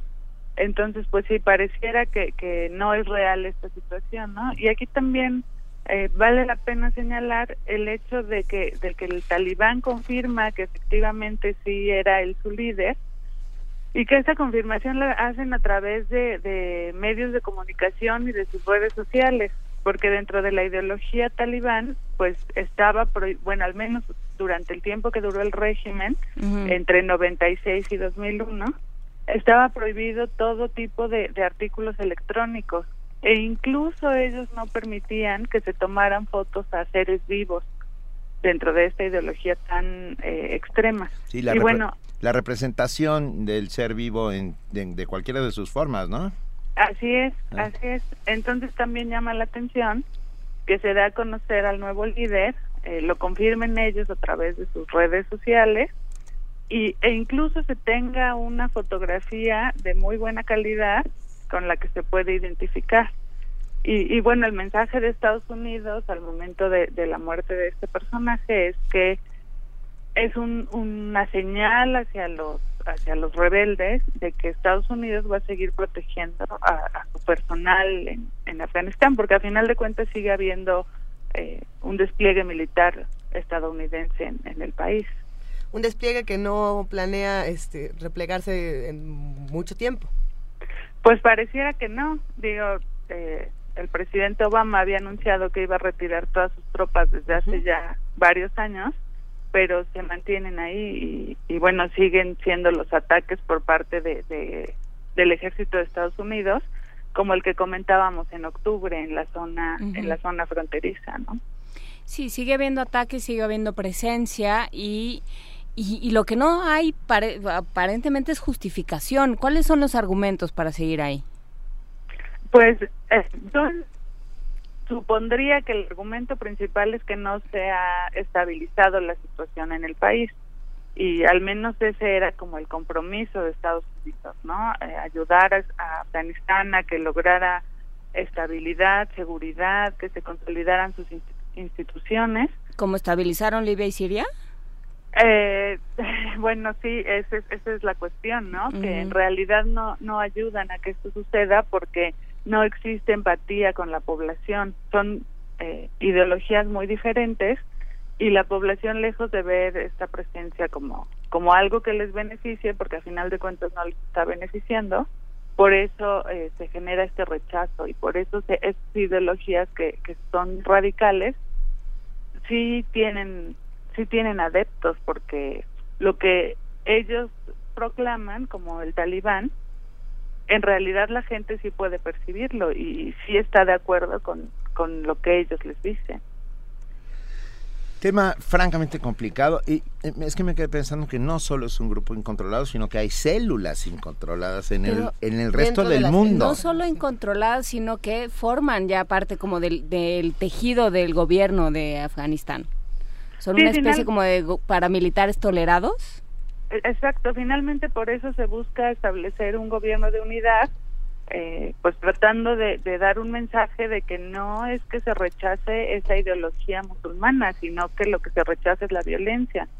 Pero no son todos los talibán los que están de acuerdo con, con unirse al gobierno afgano, porque a final de cuentas es muy cercano a los Estados Unidos. Entonces, ese es el principal rechazo de, de establecer un gobierno de unidad. Y solo son eh, los excombatientes talibán los que de alguna manera como que establecen una relación un poco más amistosa con el gobierno pero pero el, el, el grupo en sí pues no no se vislumbra que, que pueda estar eh, fomentando estas pláticas de paz que se tienen desde 2001 Se, se comenta mucho en distintos medios de comunicación lo que podría pasar con el talibán eh, si- en cuanto Obama deje la presidencia de los Estados Unidos, cómo se va a reconfigurar toda esta relación, qué es lo que va a pasar por ahí. Eh, ¿Cuál es tu opinión sobre este asunto, Daniela? Pues yo lo que creo es que sí es muy importante la política que tenga el gobierno de Estados Unidos hacia este, este país, porque al final de cuentas han eh, han marcado también lo que es el presente de, la sociedad afgana y bueno la, la presencia militar, eh, la relación que, que existía con Hamid Karzai, el centro de la Constitución que se hizo en el 2004 que fue pues muy occidentalizada. Entonces yo creo que sí es muy importante eh, la visión que tenga el nuevo presidente o presidenta de Estados Unidos hacia este país y sobre todo eh, la consideración que se haga sobre su responsabilidad en esta en esta situación, ¿no? Porque Afganistán eh, pues prácticamente ha vivido en, en conflicto político y social pues no desde que desde que llegó a Estados Unidos no es, es, es una característica permanente de su historia Sí, y, y, y se puede convertir en una crisis, o sea, puede ir escalando la crisis. Pues yo creo que que sí y de hecho la crisis ha escalado desde el 2001 y muy especialmente en el 2003 cuando el centro de atención se volvió Irak y no y no Afganistán que era donde estaban digamos todavía eh, con, con muchas tareas pendientes. Y bueno, ahora con lo que sucede en Siria, pues también el foco de atención está en otro punto, ¿no? Entonces eso ha significado un, eh, pues, mayores dificultades a Afganistán porque la atención de los países que están ahí de alguna manera interviniendo, pues se va moviendo hacia otros puntos y entonces ellos se quedan como relegados y pues ahorita pareciera que es más bien como una problemática Afganistán-Pakistán, lejos que, que se reconozca la responsabilidad que tiene al menos Estados Unidos. Estaremos muy pendientes de lo que suceda, eh, a lo mejor de las primeras declaraciones de, de este nuevo jefe talibán, ¿no? A ver, a ver cómo llega y a ver cuál es el primer mensaje que lanza a sus a sus huestes, pues, ¿no? Te agradecemos enormemente, Daniela López Rubí, profesora de la FES Aragón, con estudios especializados en el mantenimiento de paz y en Afganistán, haber estado esta mañana con nosotros. No, al contrario, muchas gracias a ustedes por la invitación. Un fuerte abrazo. Hasta luego. Gracias igualmente, hasta luego. Y nos vamos con música tradicional de Afganistán, porque para no caer en reduccionismos, ¿no? Para no pensar que todo es talibán o todo es eh, también también O que todo es también- Daesh hasta los talibanes, así o que todo es... bueno, ¿Por qué no mejor escuchamos El Gazal?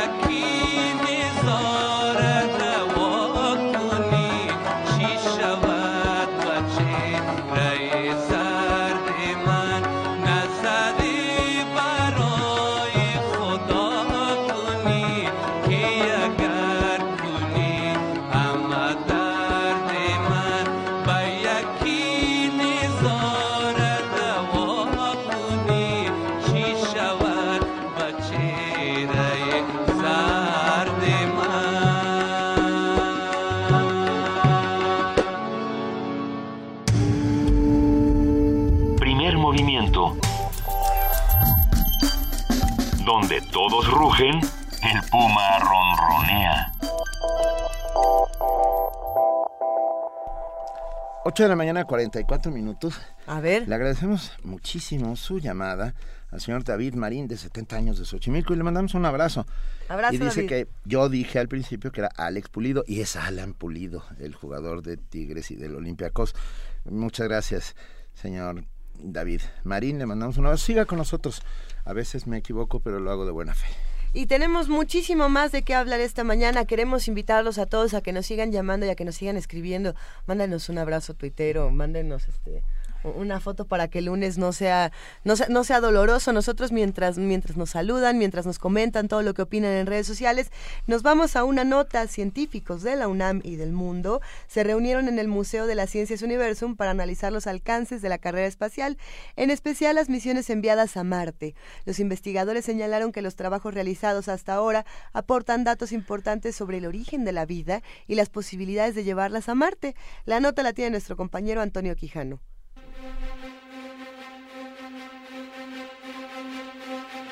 Los esfuerzos de las misiones enviadas a Marte nos han permitido entender cómo se originó la vida. Se trata de la conclusión a la que llegó un grupo de científicos reunidos en la mesa redonda ¿Hay señales de vida en Marte? Las estamos buscando, que recientemente se realizó en el Museo de las Ciencias Universum.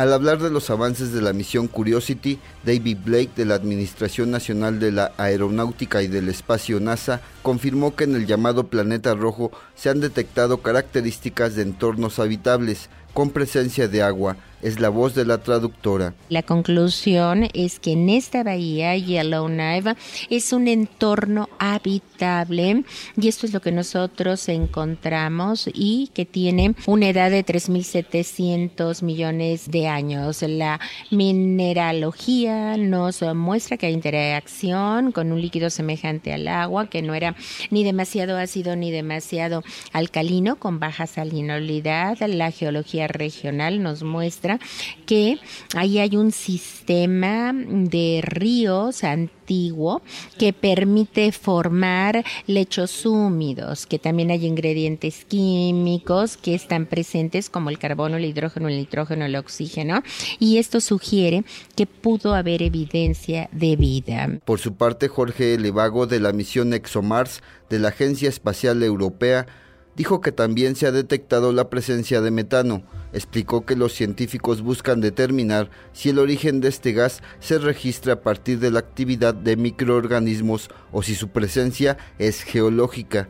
Para Rafael Navarro González, astrobiólogo integrante de la misión Curiosity e investigador del Instituto de Ciencias Nucleares de la UNAM, lo más relevante de estas misiones es entender el origen de la vida. En realidad lo que estamos haciendo nosotros es buscar que pueda haber un segundo origen de la vida y el lugar más cercano es Marte. Si encontramos que Marte tiene vida emparentada con la nuestra, nunca sabríamos dónde surgió la vida, si en Marte o en la Tierra. Pero la pregunta básica, si puede surgir la vida de manera independiente, no la resolveríamos y tendríamos que ir a otro lugar, Europa, el satélite de Júpiter, donde podría haber bacterias viviendo en un océano submarino. Y esa es la pregunta básica que queremos resolver. Tomoki Nakamura, profesor visitante de la Agencia de Exploración del Espacio Aéreo de Japón, dio a conocer detalles de las investigaciones que realiza el grupo respecto a los meteoritos que contienen agua y compuestos orgánicos, trabajo que coadyuvará a entender cómo se creó la vida en el sistema solar. Para Radio UNAM, Antonio Quijano.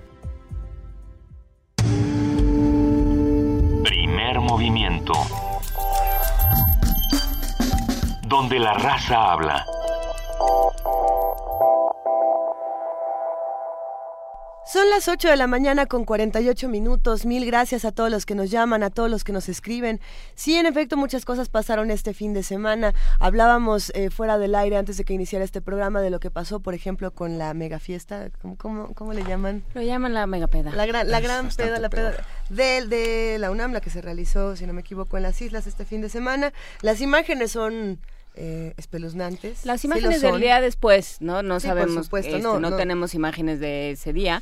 Las Eh, imágenes del día después, esa, esa es la casa de todos, eso es, o sea, no, no solo de quienes laboramos o, o, eh, estudiamos en esta De todos universidad, los mexicanos. Sino de quienes, todos los que pagan impuestos, todos, todos. Yo mira, eh, tengo un, breve comentario, si me permiten dar mi, mi opinión. Yo eh, defiendo el derecho a, a la sana diversión, a, salir, a echar relajo. Es más, defiendo el derecho a ser joven y a, y a, este, y a gritar destrucción o lo que sea, ¿no?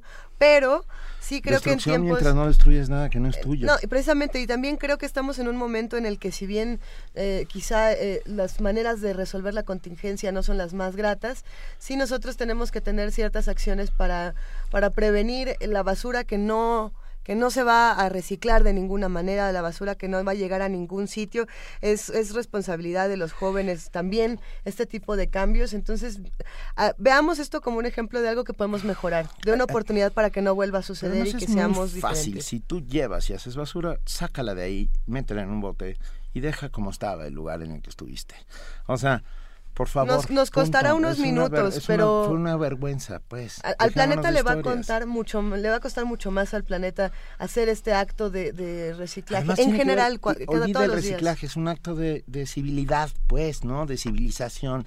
Somos universitarios y debemos, perdón, pero dar un- el ejemplo de lo que somos y de lo que queremos y de a dónde queremos ir con el país. O sea, por ahí va. Y más que también tiene que haber consecuencias, pero bueno, también. eso es otro tema. Eh, sí, eh, si estamos tra- eh, pensando que la universidad es parte de México y uno de los grandes problemas, como platicábamos con Salvador Camarena, es la falta de consecuencias y la asimetría absoluta en el tratamiento a quienes incumplen una regla, pues también eso es lo que estamos viendo en este tipo de, de asuntos. Dice Rafa Almedo, dejaron mi universidad de echar un chiquero. Dejaron nuestra, Nuestra universidad de universidad un de chiquero. echar un chiquero. Coincidimos. Y esto no puede ser, punto.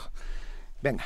Vean las imágenes y comenten con nosotros. Nosotros vamos a escuchar ahora la voz de nuestra queridísima Susana Cano. Susana Cano representa la Dirección General de Publicaciones y Fomento Editorial de la UNAM. Ella es la coordinadora de Relaciones Públicas de esta dirección y nos va a contar lo que está pasando precisamente con Libros UNAM en el aniversario número 50 de la Asociación de Estudios Latinoamericanos, LASA, por sus siglas en inglés. Vamos a escucharle y le mandamos un inmenso abrazo a Susana. Un abrazo. Hola, muy buenos días. Les comparto sobre la presencia de Libros UNAM en el 50 aniversario de la Latin American Studies Association. La Asociación de Estudios Latinoamericanos, LASA por sus siglas en inglés, realiza su 34 Congreso Internacional del 27 al 30 de mayo en la ciudad de Nueva York.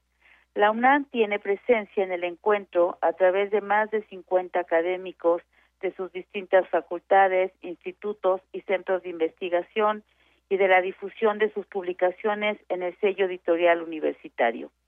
LASA fue fundada en 1966 con el propósito de fomentar la discusión intelectual, la investigación y la enseñanza entre académicos de Latinoamérica y el Caribe con el objetivo de estudiar las realidades sociales de la región y fortalecer el compromiso cívico a través de la investigación, la formación de redes y el debate público. Para conmemorar estos 50 años de trabajo, en el Congreso del 2016 se busca realizar una mirada simultánea hacia la historia de los estudios latinoamericanos durante esta media década y el futuro de las investigaciones sobre las problemáticas y realidades de la región, prestando particular atención a la forma en que el emplazamiento del campo ha cambiado en términos de actores, los flujos transnacionales y la conformación de nuevas identidades. Así, el evento también explora los retos para promover una región más participativa, diversa y socialmente en los años próximos. Durante este Congreso anual, 57 investigadores de dependencias de la UNAM, como el Centro de Investigaciones Interdisciplinarias en Ciencias y Humanidades, el Programa Universitario de Estudios del Desarrollo, la Facultad de Música, la Facultad de Economía, la Facultad de Ciencias Políticas y Sociales, la Facultad de Estudios Superiores Iztacala, el Instituto de Investigaciones Sociales, el Programa Universitario de Estudios de Género, entre otras, participa en las mesas de debate junto a sus colegas de otras disciplinas e instituciones de todo el continente. Al ser un punto de encuentro para más de 5.000 profesores, graduados, estudiantes, representantes de ONG y otras organizaciones públicas y privadas de todo el mundo, también se contempla la exposición de productos y servicios de editoriales, universidades, fundaciones, institutos de investigación o productores de contenidos multimedia o tecnologías de la información.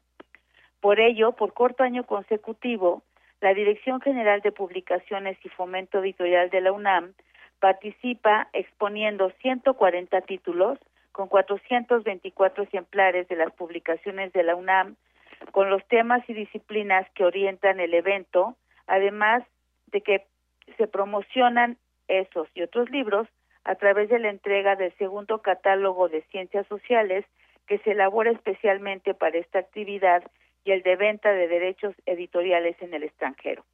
La promoción de estos catálogos permite ampliar el contacto del conocimiento generado por la UNAM con especialistas de todo el mundo para seguir comentando la diversidad y la producción del conocimiento. Así que les mandamos un saludo desde Nueva York en el último día de exposición en LASA. Muchas gracias. Primer movimiento. Donde la raza habla.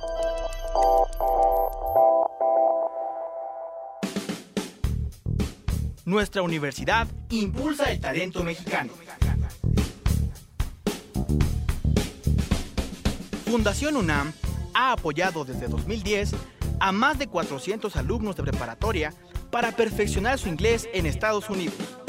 Súmate, entra a www.funam.org.mx. Con tus donativos, construimos juntos la educación. Qué bien se siente regresar a la universidad un poco de lo que nos ha dado. Fundación UNAM. Fundación UNAM. Este 5 de junio es importante saber cómo votar para elegir a la Asamblea del Constituyente. Puedes votar por una fórmula de candidatos independientes o por un partido político. Ojo, no se puede votar por ambos. Si eliges un candidato independiente, escribe el número de su fórmula junto con el nombre del candidato. O si eliges un partido político, solo marca el recuadro de tu elección. Recuerda revisar la lista de candidaturas al reverso de tu boleta. Este 5 de junio, Juntos haremos historia. Conmigo, la Ciudad de México es más. Súmate. Instituto Nacional Electoral, INE. Soy Santiago Krill. Llevo más de 20 años defendiendo la democracia en nuestra ciudad. Hoy podemos escribir nuestra propia constitución, porque aquí cualquiera hace lo que le da la gana y se sale con la suya. Que los malos gobernantes se vayan a su casa y los corruptos a la cárcel. Adiós fueros y privilegios. Que nadie se atreva a contaminar nuestro aire, adueñarse de nuestras calles o de plano, robarnos nuestra tranquilidad.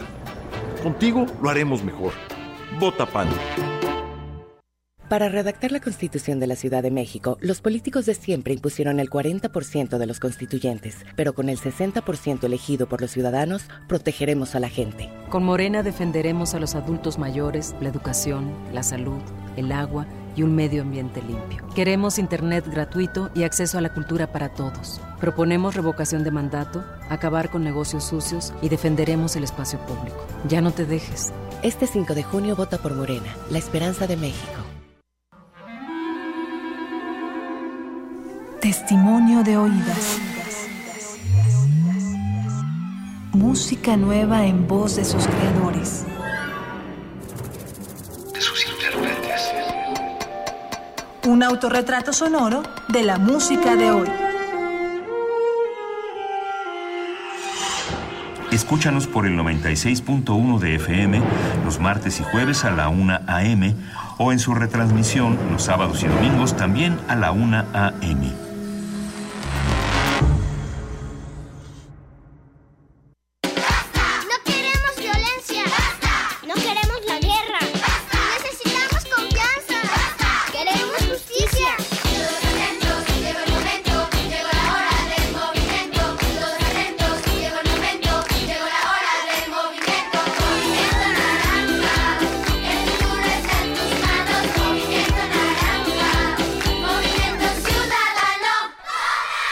Este 5 de junio, vota Movimiento Ciudadano. Hablan los candidatos a constituyentes del PRI por la Ciudad de México. Las propuestas son claras. Debemos de garantizar en la Constitución la oferta del primer empleo. Todo mundo les pide experiencia, pero nadie se las ofrece. Que conozcas quién autorizó una obra para que te rinda cuentas y puedas exigirle que cumpla con su responsabilidad. La consulta ciudadana es esencial para que todas las opiniones sean tomadas en cuenta. Además, el derecho a disfrutar nuestra ciudad debe de ser de todos y de todas. Este 5 de junio, vota por la ciudad que todos merecemos. Vota por los candidatos del PRI a constituyentes. PRI Ciudad de México. Juntos hacemos más. Tu poder es por una ciudad segura. Tu poder es por una ciudad limpia. Tu poder es por agua potable y nuestra. No a la privatización del agua. Tu poder es educación temprana para asegurar el futuro pleno de nuestros niños. Tu poder es por un transporte público eficiente, ecológico y moderno. Tu poder es tu constitución. Este 5 de junio, vota por el Partido del Trabajo. Súmate. Te invitamos a disfrutar de los mejores platillos sonoros. Buffet Babel. Tenemos ingredientes de la más alta calidad. Cine. Mmm, ciencia, Temas de género. literatura, Entrevista. filosofía, Danza. a punto de turrón, Ecología. medio ambiente al gusto, Cuentos. música en abundancia y mucho más. Buffet Babel. Todo lo que puedas escuchar en un mismo lugar. Buffet Babel cambia de horario. Ahora de 14 a 16 horas. Lleva un pedacito de conocimiento. Una rica variedad de pequeños Una bocados. torre de conocimientos lista para ser devorada. para la construcción del Ideas de todos los sabores. Buffet Babel. Acompaña tus comidas con esta barra de degustación para el oído. Buffet Babel.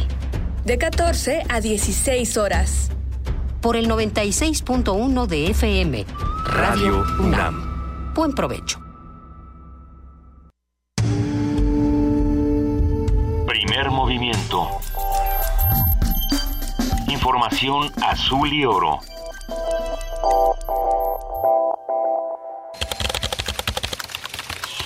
Informativo. La UNAM Aunque hoy en día se habla mucho de el niño y la niña, hay evidencia de que ambos fenómenos climáticos ocurren desde hace cientos de años, expuso Paulina Ordóñez, investigadora del Centro de Ciencias de la Atmósfera de la UNAM. No obstante, señaló que en las últimas décadas se ha observado un aumento en la intensidad de estos eventos a causa del calentamiento global. La Dirección General de Divulgación de la Ciencia de la UNAM realizó la Semana de la Diversidad Sexual en las instalaciones de Universum. El objetivo fue impulsar mayor conocimiento en los ámbitos de la salud y la vida sexual entre la comunidad universitaria y la sociedad en general. Nacional. La Comisión de Fiscalización del Instituto Nacional Electoral informó que el 86% de los candidatos que participarán en las elecciones del próximo domingo no presentaron reportes de gastos de campaña o lo hicieron con irregularidades. Destaca el PRD al presentar el mayor número de inconsistencias en sus informes de gastos de campaña. Una investigación del Centro de Estudios Sociales y de Opinión Pública de la Cámara de Diputados reveló que el promedio de educación de los mexicanos es de 8.6 años. La Ciudad de México tiene el promedio más alto del país con 10.5 años, mientras que Chiapas tiene el más bajo con 6.7. Al respecto, la Organización de las Naciones Unidas para la Educación de la Ciencia y la Cultura, UNESCO, señaló que México ocupa el lugar 49 en rezago educativo a nivel mundial. Al entregar los premios en ciencias 2015, el presidente Enrique Peña Nieto giró instrucciones para aumentar el apoyo a este sector. La Secretaría de Hacienda, la Secretaría de Economía y el CONACIT, en su diálogo que tienen con el Consejo Coordinador Empresarial, puedan diseñar un posible programa de estímulos fiscales que incentive la inversión privada en investigación y desarrollo experimental. Economía y finanzas. José Paulo Carreño, subsecretario para América del Norte de la Secretaría de Relaciones Exteriores, informó que durante la próxima visita presidencial a Canadá se anunciará la creación de un grupo de alto nivel y de un consejo empresarial entre ambas naciones. El Instituto Nacional de Estadística y Geografía informó que el desempleo en el país reportó en abril la menor tasa de los últimos ocho años, al ubicarse en 3.9% de la población económicamente activa. Internacional. El alto comisionado de las Naciones Unidas para los Refugiados y la organización Save the Children informaron que la semana pasada al menos 700 migrantes, entre ellos 40 niños, murieron en tres naufragios en el mar Mediterráneo en su intento por llegar a Europa. Al menos 24 muertos y decenas de heridos fue el saldo que dejó una serie de explosiones este lunes en Bagdad, Irak. El Estado Islámico se adjudicó los ataques. Grupos de estudiantes chilenos han decidido radicalizar sus movilizaciones luego de que la presidenta Michelle Bachelet no ha respondido a sus demandas de educación gratuita y de calidad. Habla Evelyn Urbina, manifestante de la ciudad de Santiago. Yo no puedo soñar por mi hijo, sin embargo yo tengo que entregarle el abanico completo de herramientas para que él decida su mejor futuro. Entonces, cuando el Estado no se hace cargo de esto y se lo traspasa a los privados, en este caso a los padres, desde ese momento nace la injusticia a nivel social. No había dado las buenas noches o no se las oí. Esa palabra vieja es posible que ayudada por la voz. Un día como hoy, pero de 1944, falleció el escritor uruguayo Juan Carlos Onetti, Premio Cervantes de Literatura en 1980. El astillero, La vida breve y Junta cadáveres son algunas de sus obras más conocidas. Haciendo trampas con todas estas cosas que a nadie interesan y que no son imprescindibles, llega el testimonio del barman del plaza. A partir de hoy, Radio UNAM incorpora dos nuevos cortes informativos a su programación a las 12 y 17 horas. Radio UNAM, clásicamente informativa. Primer movimiento. Donde la raza habla.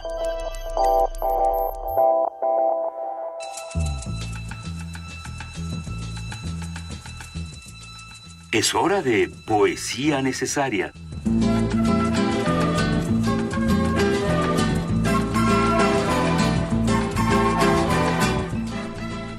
Siendo las 9 y 5 de la mañana, vamos a poesía necesaria. Hoy, hoy les traigo a un gran poeta, Benjamín Prado, que no solo es poeta, es cuentista, novelista, tiene una pequeñísima, una noveleta que se llama Raro, que es espectacular. Claro, ya sabía yo. Pero muy de juventud, ¿no? Muy, muy, es, es muy espectacular. Y es estas nuevas voces de la generación del 60, o sea, del año 1960, igual que Luis García Montero, que han venido a darle una refrescada impresionante a la poesía española. Ah, porque utilizan a, a la palabra como este medio para contar historias. Quiero decir, sí, a ver, A ver, a ver, a ver. Después de la poesía social de los 50, Ah, ya. ah, hubo una suerte de vacío, por llamarlo de una manera, en la poesía española. Y vienen estos a volver a, a ser sonoros, mm, completamente A aprender. a aprender. Benjamín Raros madrileño, Benjamín Raro, Benjamín bueno. Prados madrileño, nació en el año de 1961 y para ustedes frío como el infierno. Estamos en invierno y esto es Roma, y tú no estás. Yo voy de un lado a otro de tu nombre, lo mismo que un oso en una jaula. Marco un número, pongo la radio, escucho una canción de Patti Smith dar vueltas dentro de Patti Smith, igual que un gato en una lavadora. Estamos en invierno y yo busco un cuchillo. Miro la calle, pienso en Pasolini, coges una naranja con mi mano. Y esto es Roma. La nieve convierte la ciudad en una parte del cielo, ilumina la noche, deja sobre las casas su ángel multiplicado. Y tú no estás. Yo cierro una ventana, miro el televisor, leo a un Garetti, pienso, la distancia es azul. Yo soy lo único que hay entre tú y este frío. Estamos en invierno y esta ciudad no es Roma, ni ninguna otra parte. Miro atrás y puedo verlo. Acabas de apagar una lámpara, has cerrado los ojos y sueñas con un bosque. De repente alargas una mano. Buscas una manzana que está en el otro lado de la mujer dormida. Mientras, yo odio este mundo frío como el infierno y el cansancio que caza lentamente mis ojos. Odio al lobo que has puesto en la palabra noche y la forma en que llenas la habitación vacía. Odio lo que veré desde hoy y para siempre. Tus pisadas en la nieve de Roma, donde nunca has estado.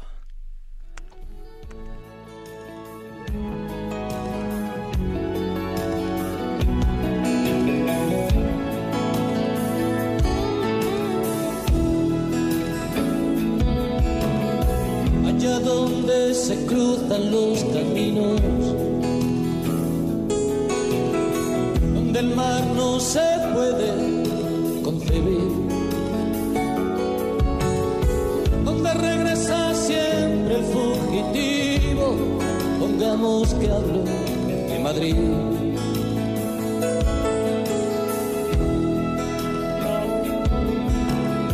donde el deseo viaja en ascensores.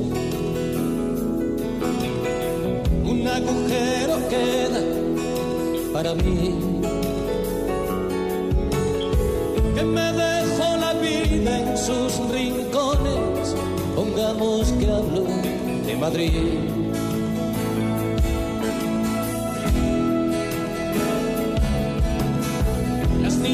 Ya no quieren ser princesas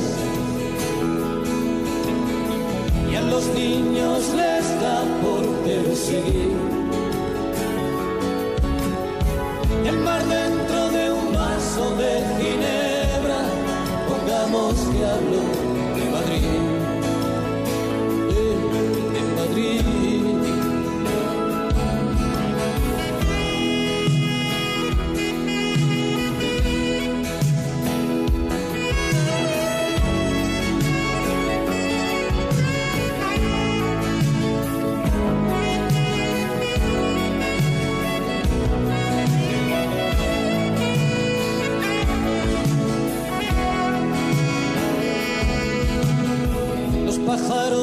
visitan al psiquiatra. Las estrellas se olvidan de salir. La muerte pasa en ambulancias blancas. Pongamos que hablo de Madrid.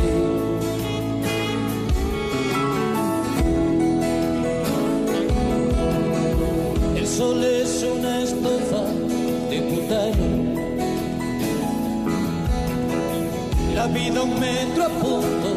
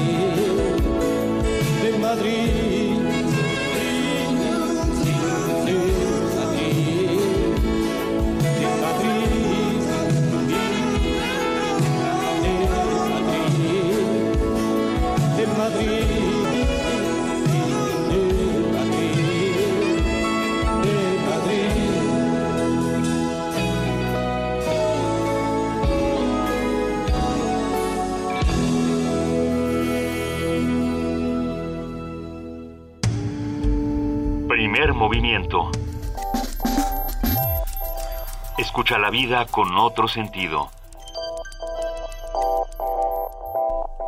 Pongamos que hablo de Madrid. Con Joaquín Sabina. ¿Por qué la pusimos? Porque Benjamín Prado, así funciona nuestra cabeza.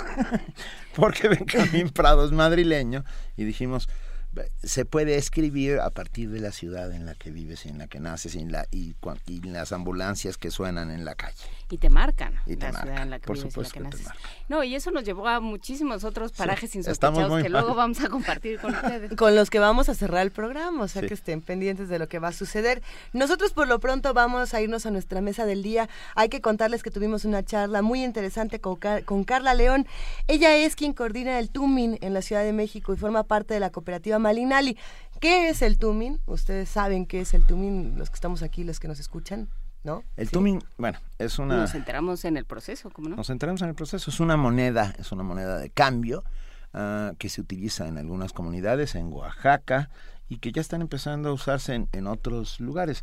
Ah, tiene que ver con cooperativas, tiene que ver con eh, esta moneda. Tú lo decías, Lu, una moneda de confianza. Una, una moneda de confianza que enriquece las economías independientes y, y las enriquece de muchas maneras. No me refiero solo a la parte económica, sino a la parte de, de regresar a tu comunidad, de conocer al que tienes eh, en el local de al lado, de visitar eh, tu barrio. To- todo esto que hemos platicado que además de ayudar a las economías independientes, ayuda a estas políticas de sustentabilidad que podrían mejorar nuestro la medio creación de comunidad.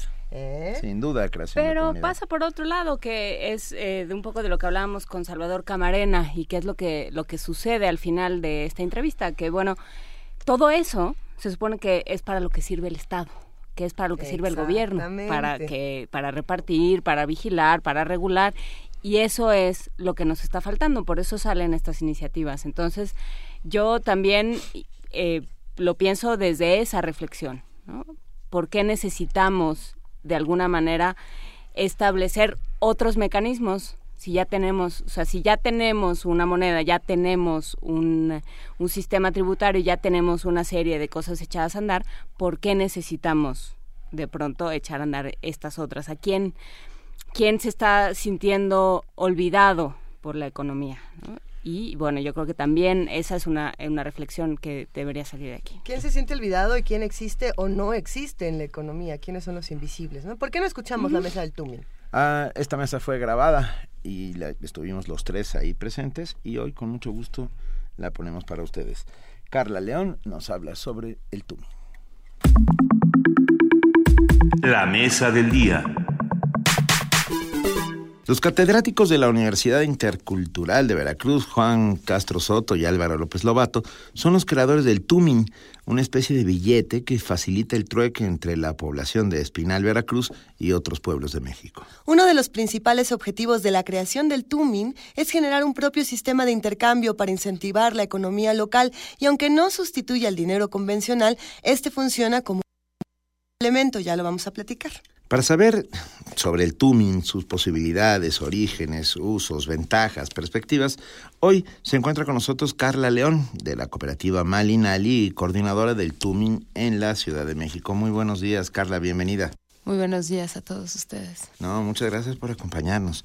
A ver, por- empecemos por el principio. ¿Qué, qué es el TUMIN? Es una moneda complementaria, es una moneda comunitaria y social, una moneda que representa una economía distinta, pero sobre todo una forma de confianza entre personas de una población. En este caso, aquí en el DF somos más de 58 socios y bueno, estamos empezando a hacer esta comunidad un poco más amplia en el DF. ¿Cómo, ¿Cómo surge el TUMIN? ¿A partir de qué necesidades? ¿En qué espacio surge? ¿Y qué tal ha funcionado en otros estados? ¿Cómo va a insertarse en la ciudad? En el 2010 se inició esta idea en Veracruz, en Espinal, con Juan Castro y Álvaro, y la comienzan por allá porque, bueno, en Espinal existía la necesidad de repartir toda esta riqueza que tenían ellos. Ellos sabían que eran un poblado rico en productos, en servicios, pero no sabían que la forma adecuada de intercambio, que es la que usamos con el dinero convencional, pues no se estaba dando este flujo y este intercambio adecuado por esta escasez de pesos. ¿no? Entonces, bueno, surge esta moneda que es el Tumin, dándole eh, un espacio a las monedas comunitarias en Veracruz y en esta zona que también de alguna forma no está como tan conectada con la economía, estaba tan conectada con la economía solidaria, ahora ya es una un punto obligado de recorrido para, ¿no?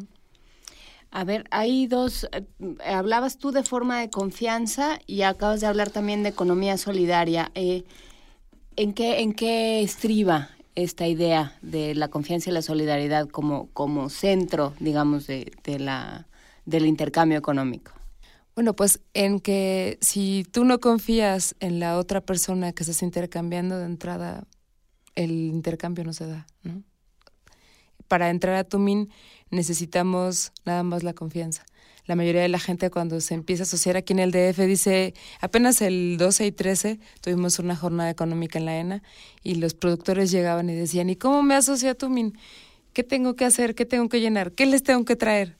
Pues nada, ¿no? O sea, nada más la confianza de que vas a estar aquí participando con nosotros y que de alguna manera vas a confiar en el otro, que no va a haber el chanchullo de, ah, cómo me pirateo la monedita, ¿no? Porque, pues bueno, no falta. Pero afortunadamente en estos seis años del recorrido de Tumin no ha pasado. Este billetito no se ha falsificado.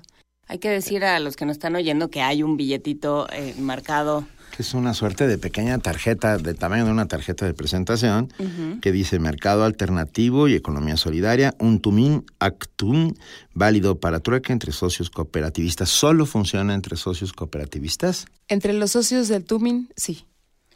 Pensando en, que la economía para muchos de nosotros es una nebulosa oscura donde nunca entendemos a dónde nos vamos a perder. No sabemos cómo llegó este billete, cómo se fue, eh, cuánto, digamos, vale un Tumin y cómo funciona el, intercambio con Tumin. Yo llego, eh, cuánto dinero tengo que tener, digamos, en pesos y cuánto dinero tengo que tener en Tumin o cuánto vale.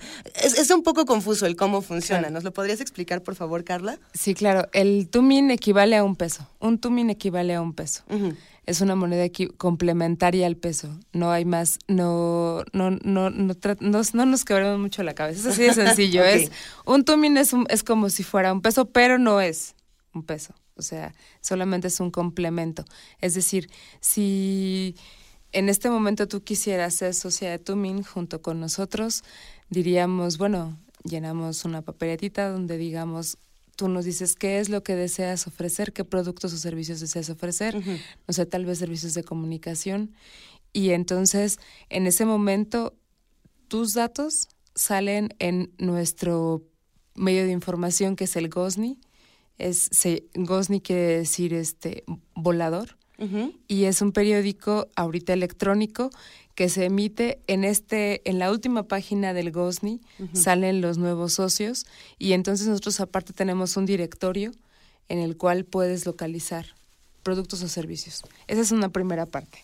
Otra segunda parte es, bueno, ya eres socia, ya te afiliaste, ya tenemos tus datos y en ese momento se te da una dotación de Tumin. Yo tengo que dar, digamos, 100 pesos y me dan 100 tumins o nada que más. Nada más por el hecho de asociarte nosotros te damos una dotación de tumin para que tú los hagas circular.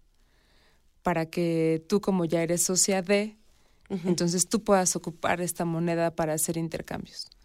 Ahora, ¿qué es lo que va a pasar? Si tú dijéramos, vas a hacer un servicio de comunicación, vas a hacer una grabación de un comercial, por, pongamos, para alguien que vende, no sé, queso, en algún lugar, no sé, Chiapas, Puebla, incluso aquí en la Ciudad de México. Y el comercial cuesta 100 pesos. La persona que esté, que te vaya a pagar, puede pagarte la totalidad de tu servicio en Tumin, ya sería el acuerdo al que ustedes lleguen, o bien el 50%, pero lo que no debe de dejar de, o sea, el punto mínimo responsa que el que tienen que hacerse responsables e intercambiar es el 10%. Es decir, de esos 100 pesos, mínimo 10 pesos o 10 tumins debería de dártelos en tumin y lo demás en pesos. Es, una especie de, una suerte de trueque controlado, por llamarlo de alguna manera. Porque mira, abro el libro, tienen un libro que se llama Aceptamos Tumin, Mercado Alternativo, Economía Solidaria y Autogestión, hecho por la Junta de Buen Gobierno en Espinal, Veracruz. Okay. Y en la página 72 eh, hay una conversación so- alguien que llega de la universidad y le pregunta a un agricultor, ah, ese es el tuning, sí, ese es un tuning de, de un peso, bla, bla, bla. Y le dice, dame uno, te daré 20 pesos por él. Y el cooperativista dice, el tuning no se vende, es solo para los cooperativistas del mercado alternativo. Y esta es la pregunta. Solo los cooperativistas de los mercados alternativos usan los tuning para sus intercambios de productos Sí. o de servicios. Sí, sí, sí, no se puede, digamos que no, no lo podemos vender, no se puede, solamente es un, es un modo de intercambio. No podríamos decir que yo ahorita traigo el billetito de un tumín y que les digo a ustedes, a ver, pues quién me da más, ¿no? O sea, eso no se vale. Eh, aquí solamente entre socios se puede hacer ese intercambio. Hace algunos, digamos que año, año y medio se empezó a usar como cambio. Es decir, en Poza Rica había el, caso de alguien que, decía, bueno, es que aquí no hay muchos socios, entonces, ¿cómo le hago para que empiece a circular el tumín? Y entonces esta persona decidió hacer, empezar a darlo como cambio en los servicios, tenía una cafetería y empezó a darlo como cambio. Y la gente así empezó a usarlo y empezó a preguntar y se empezó a asociar.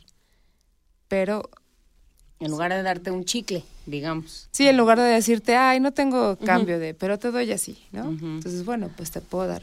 Yo encuentro dos ventajas interesantes en, esto que estamos conversando. Por un lado, fomentar el, el trueque, fomentar un intercambio directo con la persona con la que te estás relacionando, un intercambio de confianza que me parece que es algo que se ha perdido muchísimo en este país. Y por otro lado, una red de economías independientes que se juntan en un portal y que, y que no podrían darse a conocer unas con otras si no fuera a través de una moneda como esta. Es decir, yo tengo 100, 100, em- 100 pequeñas empresas que se dedican hacer zapatos, que se dedican a hacer café, que se dedican a hacer queso, que se dedican a hacer 20 cosas o 100 cosas distintas y que no podrían atravesar el país para conocerse o para hacer un intercambio directo y sincero sin intermediarios que quieran quedarse con el 10% por acá, con el 20% por acá, con el envío de no sé qué. Eh, tenemos una, una conexión directa de economías de distintos tipos de personas, ¿no? Eso, eso me parece algo interesantísimo, que no se ha dado en nuestro país de otra manera. O sea, no, no había visto a lo mejor otro tipo de intercambio si no tuviéramos una moneda como el Tumin. ¿Lo hay? ¿Hay otro tipo de, de ahí, ahí intercambio? es donde yo preguntaría si hace falta, digamos, este, pensando en por qué no solo hacer la red de, de productores, ¿no? Para que el comercio se haga entre ellos, ¿no? En- este, e- y brincarse a, a los interme- intermediarios. ¿Para qué necesitamos una moneda? Porque de alguna forma es un enlace, pero también es una manera de acercar a la gente que no produce a gran escala, porque también pasa. así ¿no? es. O sea, hay gente que no produce en gran escala. Y este, para solucionar el, el- el problema inicial que surgió en Espinal, era para lo que se utilizaba esta moneda, ¿no? Entonces, en el caso de una persona que solamente produce, no sé, un kilo de queso cada semana, pues es, es complejo agarrar y decir, bueno, pues hacemos toda una red, digo, si esa persona no va a darse abasto con otras, con otros productores, ¿no? No va a entrar de entrada a esa red, o sea, no, no se va a dar abasto. Porque para entrar a una red de productores, Claro, pues se claro. necesita ya una producción más amplia, ¿no? Entonces, en este caso, sí no, no sería funcional. ¿Cuántos tumin hay? ¿Qui- ¿Quién, a ver, uno, quién hace los tumin? y ¿Quién cuánto- imprime? ¿Quién los ¿A quién, ¿A imprime? quién pertenecen los Tumin? no, bueno, No, ¿quién es la casa de las- moneda? Las monedas, claro, pertenecen ok, a bancos claro. centrales y ellos son los que, Sí. bla, bla, bla. ¿A quién, quién hace los tumin y cuántos hay hoy por hoy en circulación? Hay una junta de gobierno y cada socio ha tenido 500 tumin. Entonces, si nos ponemos a revisar más o menos el, el, el directorio que tenemos, podemos sacar más o menos los tumin que están en circulación. Aunque no todos están en circulación. También esto es bien cierto, porque hay este hay gente que también ha decidido de repente quedarse alguno por no sé, para, Souvenir. para tenerlo, para guardarlo, hasta como por decir yo soy socio, ¿no? Hay gente que no se queda sin tumin, hay gente que sí se queda sin tumin de momento, ¿no? En enero hubo un mercado aquí en el DF, en la Quiñonera, en Coyoacán, y hubo socios que empezaron a utilizar el tumin y ¿qué pasó? O sea, de repente se quedaron sin un solo tumin, ¿no?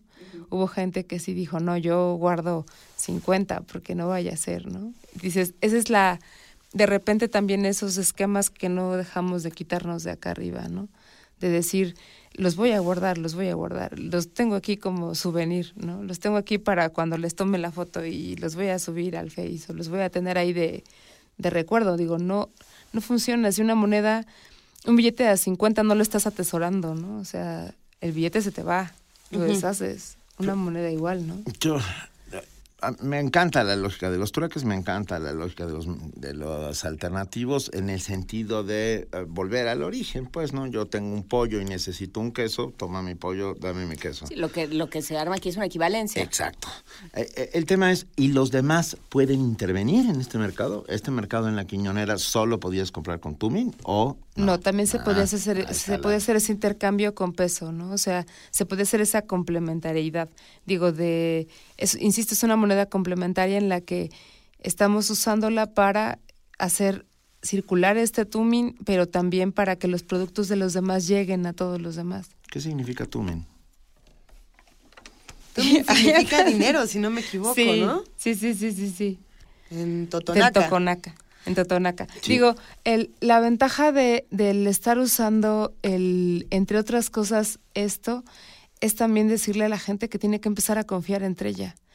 En el DF, aquí, el día que fue lo del mercado, fue un ejercicio muy especial porque la gente llegaba y sí se quedaba así como que, híjole, pero me van a dar eso de cambio.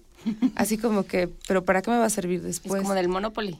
Sí. Pero no es del Monopoly. o del turista, ¿no? Ajá. Dices, pero ¿para qué me va a servir después si no lo voy a ocupar aquí en México? No, sí lo puedes ocupar, pero tenemos, tienes que buscar esta red de socios. Tienes que ver que sí hay, sí se puede. En Papantla cuando empezaron no había tal red y ahora hay taxis que aceptan Tumin, hoteles que aceptan Tumin, espacios donde se bares, ¿no? tiendas, etc., donde se acepta la moneda. Entonces, si no se, no empiezan a generarse los espacios, no. ¿Y qué pasa entonces? Hablabas al principio de esta conversación de la persona que nada más hace un kilo de queso a la semana, porque esa es la, digamos, la capacidad que tiene hasta este momento. ¿Se ha impulsado esa- ese tipo de economías? ¿Han crecido? ¿Han visto cómo se ha fortalecido desde ese lado, desde los que tienen la menor producción? Pues al menos en Espinal no han entrado grandes transnacionales, ¿no? Que son las que de alguna forma también buscaban entrar. Ellos son Y los que hacen los pesos, ¿no? A ver, pero, entonces- pero ¿de qué le sirve? Que sí, justo Luisa volvió a ese, a ese Punto. ejemplo y yo lo tenía también en la mente. O sea, ¿de qué le sirve a esa persona? ¿Qué, qué ventaja le representa el, este, el tener Tumin, el, el moverse, digamos, en Tumin y no en pesos? En primera, que restablecemos estas redes de trueque, de intercambio de antes. En segunda, que no estamos jugándole al vivo en soñar con cosas que no podemos tener. Porque, por ejemplo, nos pasa mucho en las comunidades o en los, en los lugares pequeños, en Cuetzalan, por ejemplo, en Puebla. Es, un, es un espacio que si lo conocen o lo llegan a conocer, la gente sabe lo que tiene, sabe lo que, lo que necesita y no lo que no necesita. Por ejemplo, el, en Espinal la gente tiene muy claro que ese kilo que produce de queso, ese pollo que produce es lo que necesita para vivir, no más. Sabe que es lo que se necesita para que su gente viva bien. Eh, no más allá, no generar o no buscar cosas que no necesita, no cosas que te vende la tele que al final de- del día para ellos no son la felicidad, pero que nos han vendido en este sistema capitalista que sí es la neta, ¿no? Que sí te van a dar, Claro. es- te van a llenar ese vacío que tienes, que en realidad no se llena con eso. Y ellos son felices porque ahora pueden adquirir sus cosas de una forma sencilla, haciendo una red con su gente, con sus vecinos, con su comunidad y que ya tienen una comunidad donde ya se conocen más, donde antes a lo mejor el de la carne no se conocía bien con el del queso, o a lo mejor sí, pero no se llevaban bien. Y ahora en esta relación de confianza tienen una relación más estrecha. Cambias la escala, digamos. Se cambia hasta la escala de valores, ¿no? Por supuesto, o sea, la escala de, de, de económica y la escala de valores. A mí, de, dentro de toda esta conversación, individualiza. se me antoja experimentar qué pasa en la Ciudad de México con el Tumin. Es muy distinta la dinámica que se tiene en otros estados con la que se tiene aquí, que de pronto... Que la moneda de cambio es el cinismo. Y, y el vértigo. yo, me, yo me quedo pensando en lo vertiginosa que es la economía en otras ciudades. eh, me quedo pensando en lo que puede ocurrir en, en Guadalajara, por ejemplo. Y, y me gustaría ver hacia dónde, hacia dónde se mueve. Los que estamos aquí, eh, en la ciudad, por ejemplo, y de pronto yo tengo aquí 50 Tumin. ¿A dónde puedo ir con ellos? ¿Quiénes son los que están aquí? Existe una red muy pequeñita que ahorita vamos a- tratando de hacer grande. Hagámosla grande. Exacto, eso es lo que queremos. Hicimos la jornada el 12 y el 13 en la ENA para dar a conocer mucho más este, esta moneda en este espacio que es la ENA, pero también estamos buscando hacer más espacios. La- Eh, perdón, para los que no lo sepan, la ENA es la Escuela Nacional de Antropología e Historia. Exacto. El 12 y 13 tuvimos una jornada económica ahí y en enero hubo un mercado en Coyoacán, en La Quillonera. Estamos buscando que los socios primero del DF nos conozcamos, los que ya nos conocemos nos reconozcamos, porque también son socios de hace cuatro o cinco años, y entonces están los socios de antes y están los socios de ahora, la gente que está buscando asociarse, la gente que dice yo también quiero participar, y entonces estamos tratando de tejer esta comunidad en el DF que sabemos que no va a ser sencillo, porque de entrada esta desconfianza y este vértigo de lanzarte hacia lo que no conoces es muy atrevido, ¿no? O la gente dice, no, yo mejor me quedo así con mis pesos, mira, sin problemas, pero no, hay que empezar a generar esos otros espacios de confianza. Esos espacios de confianza estamos tratando de tejerlos en un mercado, en un espacio primero pequeño y después sacarlo un poco más. Antes de que nos cuentes dónde y cómo puede uno acceder a estas a, a- a este sistema, eh, ¿qué opina el Banco Central? ¿Qué opina el Banco de México? El Bueno, pues hubo, hubo ya demandas de parte de Hacienda, eh, hay una hay averiguaciones previas, lle- llegaron a ir a Papantla por Juan Castro y por aquellos necios, ¿no? Para decir, bueno, le están haciendo un boquete a la economía nacional, ¿qué es lo que están pretendiendo hacer? Entonces, ellos se defendieron con esta ley de usos y costumbres del Totonacapan y diciendo, a ver, estamos usando una costumbre prehispánica de los pueblos originarios. No estamos haciendo un fraude, estamos usando la confianza y yo no estoy timando al de lado, ni el de lado me está timando a mí. ¿Hay alguna queja de parte de los socios? Y entonces en el momento que no hubo ninguna queja, pues no hay ningún delito que Sí, pero no hay impuestos, no hay IVA. Y ahí es donde la, la Sí, pero el IVA no va rabo. directamente relacionado con la moneda, sino con el intercambio. Ah, Ay, sí. ¿dónde? Sí. ¿Cómo, Sí. cómo, cómo Sí, nos sí, o sea, integramos? ¿En qué revista? ¿Dónde los buscamos, pues? En el GOSNI pueden encontrar a los socios, pero de entrada, si quisieran hacer un primer contacto, bueno, pues en el DF estoy yo ahorita, hay otra red de otras cuatro o cinco compañeras que están trabajando. Eh, igual está, una, está la página de internet del Tumin, que es tal cual, tumin.com.mx, sino también estamos en las redes sociales, está el libro y próximamente igual tendremos más eventos aquí en el DF.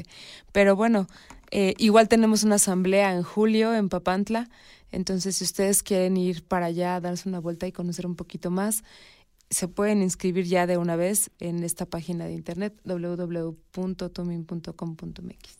No, yo no tengo nada que vender, sino con gusto. ¿Cómo no? Servicios. Servicios.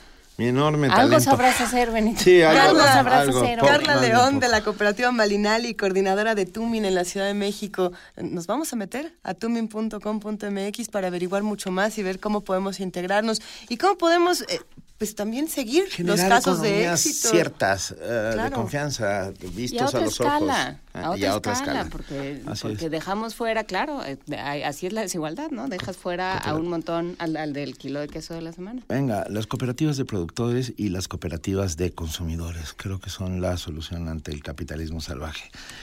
Muchísimas gracias por estar con nosotros. Hola, Carla León. León, cooperativa Malinali, coordinadora del TUMIN en la Ciudad de México. Nos Nos, veremos muy pronto. Esperemos que así sea. Primer movimiento. Donde la raza habla. 9 de la mañana, 36 minutos. Un tema, lo del TUMIN, sin lugar a dudas. Tenemos un montón de comentarios. Oscar Pellicer, una vez más, dice, ¿qué ocurre con el SAT en esto del Tumin? Justamente es lo que decíamos al final. El SAT ya fue y dijo, oigan, pero a mí me toca una parte, ¿no? Si hay transacciones comerciales, esa es que en principio esa carretera que utilizan para llevar su queso a algún sitio, pues está pagada con impuestos. Entonces, bueno, pues o, se supone. ajá. es que ese es el problema, ese es ahí donde falla el modelo, o sea, si si tú ya dijiste que el, el, gobierno es para poner las carreteras y luego es la mitad del dinero a las carreteras se va a quién sabe a dónde, ahí es cuando ya uno ya no quiere dar dinero para las carreteras, pero acuérdense que los impuestos pagan esta radiodifusora y esta universidad entre, sirve. Entre otras cosas. Pero, entre otras muchas cosas. Pero de nuevo, el tuning es una alternativa interesante que está retando, digamos, el intelecto y está retando también eh, el ejercicio que nosotros hacemos de encontrarnos los unos con los otros. Vamos, si les parece bien, a escuchar eh, una postal sonora. Sí. ¿Les gusta la idea? Venga. Sí, nos gusta. Es un fandango en Laulín Yolitli y nos la envía Edgar García.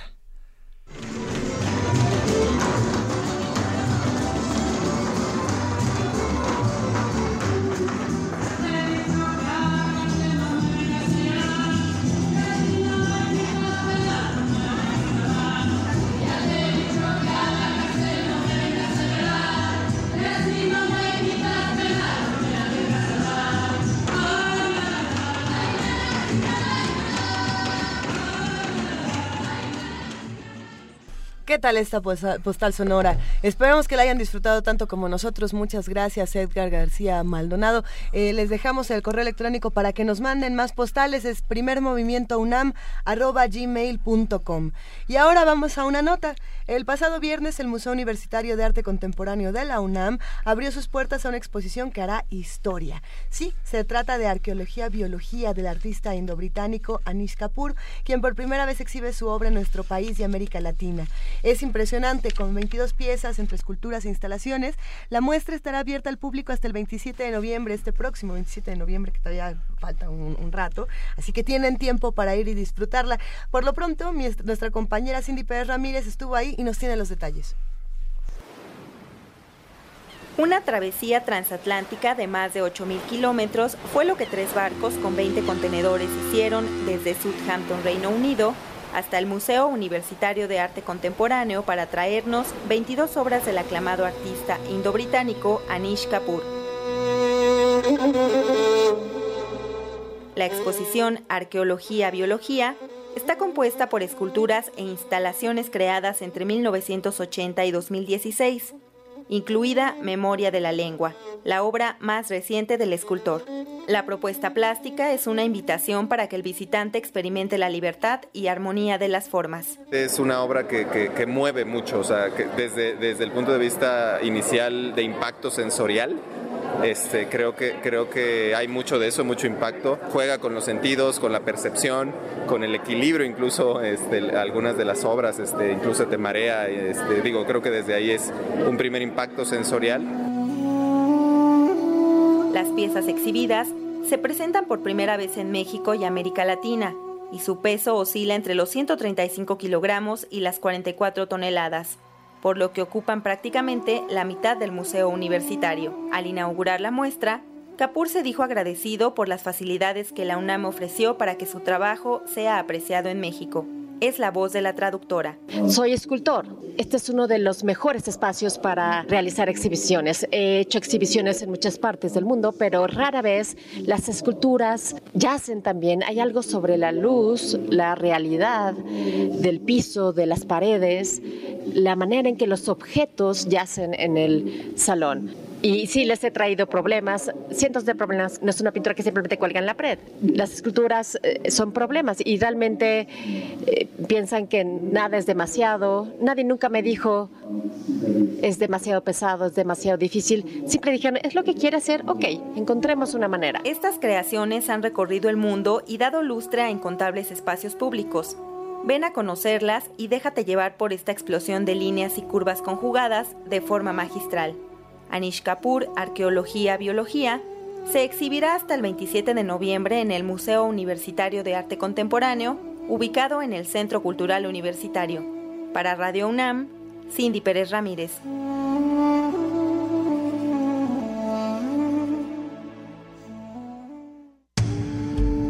Primer movimiento. Escucha la vida con otro sentido. 9 de la mañana, 41 minutos. Aquí seguimos en este primer movimiento que se hace gracias a ustedes, gracias a que hacemos comunidad todos juntos y que hablan con nosotros, nos mandan mensajes, hay muchas dudas del TUMIM, nosotros también las tenemos, a pesar de que hablamos sobre ello largo rato. Ah, pero bueno, iremos poco a poco desentrañando todos los misterios. Vamos a desentrañarlos, así como vamos a seguir contándoles qué se está haciendo desde la universidad. Por ejemplo, esta mañana vamos a hablar sobre la obra de teatro Memoria, combinación de sonidos y silencios. Esta obra que, que sale de la incubadora de grupos, de grupos teatrales de la UNAM. Para discutirlo vamos a platicar con Marbel Huautla. Muy buenos días, Marbel, tú eres la productora de la obra. Sí, hola. Hola. ¿Cómo estás, Hola Marbel? a todos, Luisa, Benito, Juana y a todos sus radioescuchas. Venga, son nuestros, de todos. Bienvenida. ¿Cómo Eh. va todo con la obra?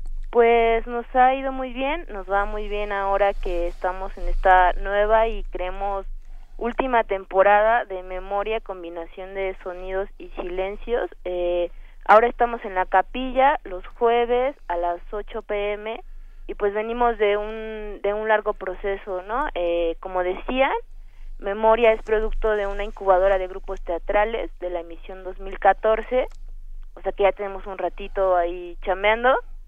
Eh, y entonces, pues es un año de proceso para generar tu obra, tu texto. Nosotros en ese rato nos desesperamos un poco y decidimos que, que íbamos a mostrar un avance en un festival internacional en Zacatecas, que es el FECTAI. Entonces, hace un año andábamos en Zacatecas mostrando un work in progress.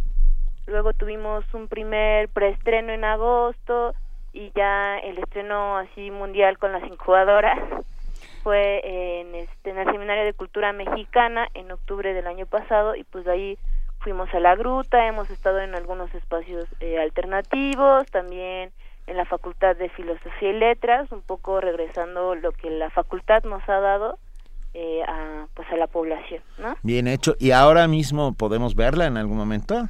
Sí, sí, sí, ahora es lo que les platicaba, estamos los jueves, eh, estrenamos hace dos semanas, el 19 de mayo y terminamos el 30 de junio, a excepción del jueves 23 de junio, estamos a las 8 los jueves en el Teatro La Capilla, que es un teatro muy bonito, que está eh, en Madrid 13, Fun- en la colonia del Carmen Coyoacán, muy cerca, así casi en la esquina de Centenario y Churubusco. Ese teatro fue fundado por Salvador Novo, ni más ni menos. Sí, sí, sí, y es impresionante porque, bueno, su- la otra vez subí a, a- tiene un espacio arriba como una especie de balconcito y ahí tiene unas bancas que yo siento que, que dije, ay, han de ser como de esa época, ¿no?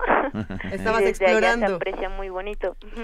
Cuéntanos algo, por favor, Marbel. Háblanos de territorio común y de cómo, cómo se forman en 2014 y qué es lo que han encontrado en las nuevas narrativas teatrales hasta el día de hoy.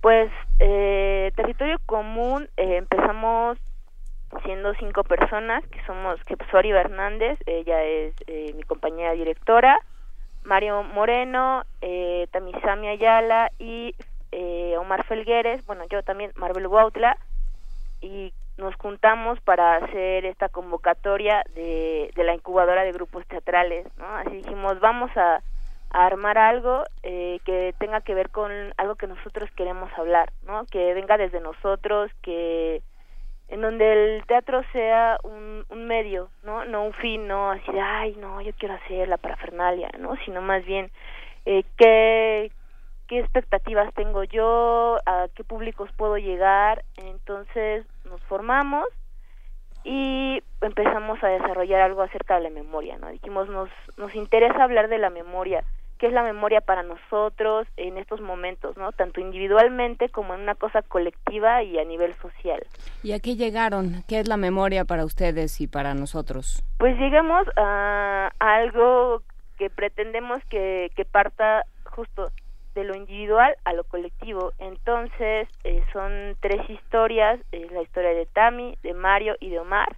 Entonces ellos narran algo que impactó, que marcó su infancia, luego se desarrolla ahí en su adolescencia y ahora que somos jóvenes adultos, eh, pues ellos dicen, miren, esto, esto me pasó, bueno, que en el caso de Mario es la relación con su papá y cómo sentimos ahí el peso de la herencia. En el caso de Tami es su constante traslado, ¿no? De su pueblo en, en Guerrero que se llama Guayameo y a la ciudad. Entonces llega un momento en el que ella siente que no puede regresar porque los conflictos eh, debido al narcotráfico están pues están muy fuertes allá, pero al final dice, bueno, ¿no? Eh, la gente que vive en Guayameo sigue yendo a la plaza, los niños siguen jugando y, y yo no puedo seguir teniendo miedo, ¿no? Y Omar tiene una relación entre sus hermanos, específicamente uno de ellos que, que falleció, y su carrera, ¿no? Que es la música. Eh, Omar es violinista, los otros dos chicos son actores, pero Omar es violinista así de profesión, entonces también esa es la razón por la cual se llama combinación de sonidos y silencios la obra. ¿Hay música en escena? Sí, hay música en escena porque la, a lo que le apostamos es a que la memoria nos traspasa hacia todos, ¿no? como los recuerdos, la narración en específico nos traspasa gracias a las, a las ondas sonoras, ¿no? que, que no precisamente tienen que ser palabras entendibles, sino que también hay un juego ahí vocal con entre los actores y con el violín también tenemos unas unas cuerdas de algodón que también hacen algunos algunos sonidos. Entonces todo esto que vibra nos vibra. Claro. Y nos gusta que les vibre. Repiten repítenos otra vez por favor Marvel. Eh, qué días a qué horas cuánto cuesta todo por sí. ah pues estamos los jueves hasta el 30 de junio. Nos quedan cuatro funciones excepción del 23 de junio, ese día pues no podemos estar. Eh, a las 8 pm en el Teatro La Capilla, ubicado en Madrid 13, Colonia del Carmen, Coyoacán, muy cerca del Metro Coyoacán, y de la esquina de Centenario y Churubusco. El, el boleto eh, está en 200 pesos, pero tenemos descuentos para INAPAM, para eh, alumnos, bueno, para estudiantes y profesores. También una cosa muy bonita allí es que hay descuentos para vecinos de las delegaciones Coyoacán, Benito Juárez, Tlalpan e Iztapalapa. Entonces, eh, con estos descuentos cuesta 150 el boleto. Eh, y pues también, si ustedes tienen ahí como una inquietud no, de verdad, me encantaría ir, pero soy muy, muy pobre o algo así, eh, nos pueden escribir a nuestras redes sociales que son Memoria, Sonidos y Silencios en Facebook y en Twitter estamos como Territorio Común. Entonces ahí se pueden comunicar con nosotros y bueno, veremos la manera ahí de, ponernos de acuerdo porque pues sabemos que ahorita está está difícil la situación. También haciendo teatro se hace comunidad, sin lugar a dudas. Les deseamos todo el éxito del mundo. Pues muchas gracias. Y nos veremos muy pronto, de verdad, mucho, mucho éxito. Seguro, sí, están todos invitados, así cada uno de ustedes, del equipo de allá, eh, y pues todo el, todo el mundo, sí, nos encanta esto es lo que queremos hacer. Eso, quería Marvel. Los jueves en la capilla, ahí Madrid 13, Coyoacán. Un abrazote y por favor hazlo extensivo a todo el equipo. Claro, sí, un abrazo también para ustedes. gracias. Adiós. Primer movimiento.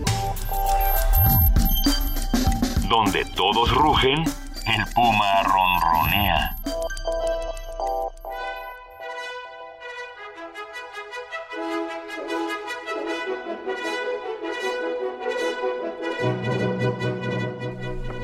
Ya llegó, ya está aquí nuestra queridísima compañera Frida Saldívar para contarnos qué hay hoy en Radio Nam, porque hoy estamos de estreno.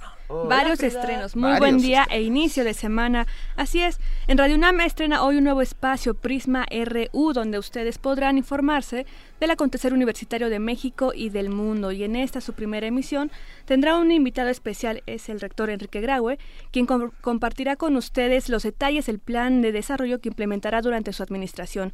Un proyecto que busca potencializar las opciones de desarrollo para los jóvenes universitarios.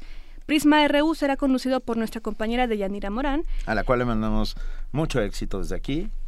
Y abrazos, y muchos abrazos. Y esto será de lunes a viernes y los espera de una a dos horas por el 96.1 de FM. De igual forma, este lunes estreno en Radio UNAM podrán escuchar en unos minutos a las 10 en punto de la mañana Derecho a Debate, un programa en el que se abordarán temas relacionados con los derechos humanos y asuntos jurídicos cercanos a ustedes. Como invitado especial, hoy estará el presidente de la Comisión Nacional de los Derechos Humanos, Luis Raúl González Pérez, a quien ustedes podrán plantear cualquier duda o comentario. Derecho a Debate será conducido por el académico de la Facultad de Derecho, Diego Guerrero, quien lo espera todos los lunes de 10 a 11 horas por el 96.1 de FM. También les avisamos que Buffet Babel cambia su horario de 2 a 4 pm y a las 19 horas pueden escuchar uno de los programas radiofónicos más antiguos de América y del mundo, dedicado enteramente al jazz, esto es Panorama del Jazz, conocido por Roberto Aimes. A la una de la mañana, escuchen Testimonio de Oídas, la música en voz de sus creadores, con la parte 2 de la entrevista al mexicano y joven compositor Juan Rafael Urruste, quien, quien también es barítono. Eso. Ay, en un comentario adicional brevísimo que nada que ver, mi hija es fanática de Aimes y de Panorama del Jazz. Ay, es que eh, eh, aborda a todos los públicos, nada más quería decirlo, tiene un año y ya es fan. Pero bueno, Sí, continúa, Frida, ah, por muy favor. bien. En el 860 de AM también los invitamos a que a las 2 de la tarde escuchen la Feria de los Libros, el programa de la Feria del Libro del Palacio de Minería, conducido por Arfaxad Ortiz. A las 18 horas tendremos el radiodrama Batek, la novela gótica de William Beckford, dirigida por Eduardo Ruiz Aviñón. Y síganos en redes sociales, en Facebook y Twitter como Radio UNAM, y pueden seguir la transmisión en internet en www.radiounam.unam.mx, ambas fre- frecuencias. Perfecto. Gracias, Frida, que tengas un gran Gracias, día. Frida. Excelente día, hasta y luego. hoy piensen, Gracias. hoy estamos de estreno en Radio Una. Estamos de estreno en Radio UNAM y tenemos una canción para cerrar. Tenemos Sí, una una que nos encanta. Pero, pero antes de la canción, a mí me gustaría compartir algunas cosas con ustedes. Eh, varias cosas pasaron este fin de semana, no solamente las que ya mencionamos aquí. Eh, por un lado, se entregan los Arieles. Sí. Y no sé si vieron el discurso de Pablo Leduc, que Pa- me Paul, pareció... Paul, Paul Sí, Leduc. Perdón. Espectacular discurso que luego fue censurado. ¿Qué dijo qué? Bueno, hace una crítica muy interesante. A mí me gustaría que todos eh, lo lean en internet Hace un análisis, completo. un análisis de la industria cinematográfica y de cómo está funcionando hoy en día. Así es. Y con datos duros ahí metidos. Paul Leduc es sin lugar a dudas uno de los grandes de la, de la cinematografía mexicana, autor, entre otras cosas, de eh, RID México Insurgente. Y creo, y le dieron el Ariel de Oro.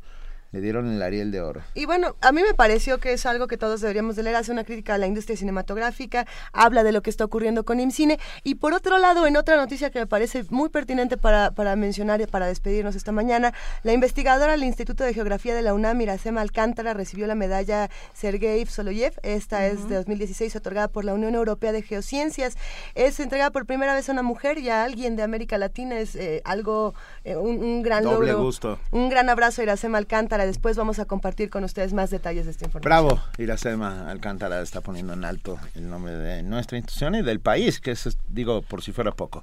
Ya nos vamos, ya nos vamos, ya nos vamos. Muchas gracias a todos. Nos vamos a ir con una canción que Juana Inés sacó del baúl de su memoria, hablando de memorias, pero que a mí también me toca en las ondas más profundas de mi corazón. Es muy generacional, le Muy. habla de un momento. Es que mientras leías el, el poema De Benjamín Prado. de Benjamín Prado, Benjamín pensaba- de Benjamín Raro, pensaba en todos estos eh, marcadores culturales que tiene una generación. ¿no?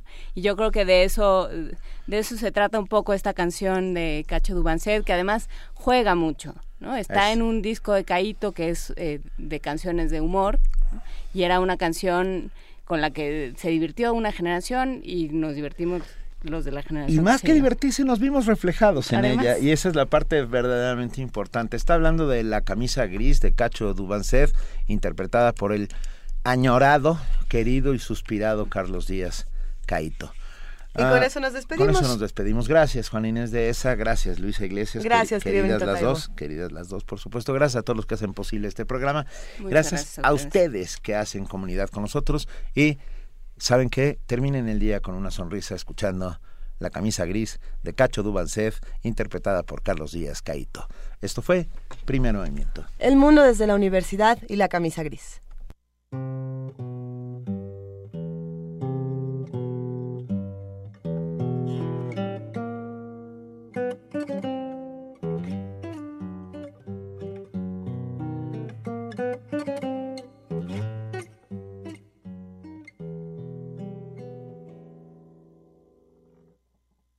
Ella se llevó mi camisa gris, los discos de Silvio y el catalán. Ella me dejó un poema de Rouge, pintado en los vidrios del comedor que decía te quiero, pero me voy, que hablaba del vuelo a la libertad, tan cursi. Preparé la radio, encendí un café, abrí un cigarrillo escrito en inglés, fumé lentamente el Washington Post, tranquilo.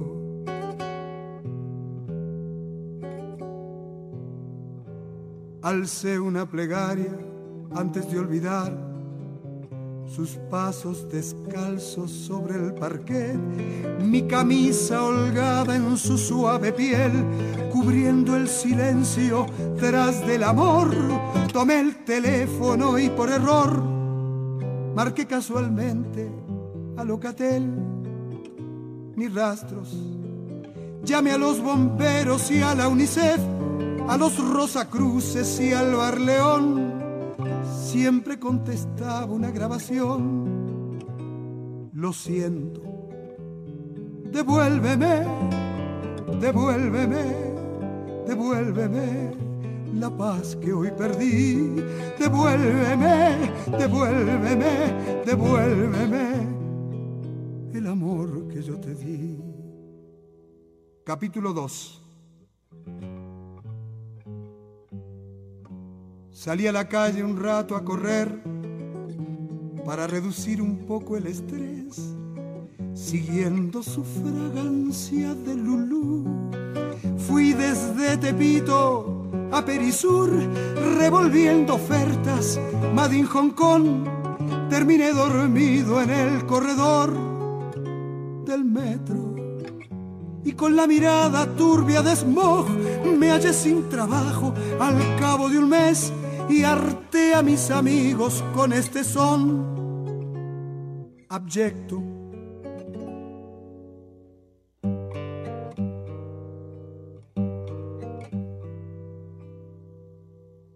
La encontré una tarde en un Burger Boy comiendo hamburguesas con su galán, un tipo con cara de Mister Ed que lucía vulgar, vulgar.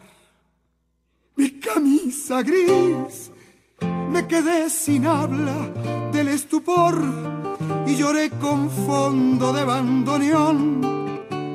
Qué indigno, el tipo pagó las dobles de chis, la tomó del brazo con decisión, se fueron cantando unicornio azul antiguos. Devuélveme, devuélveme, devuélveme mi camisa gris.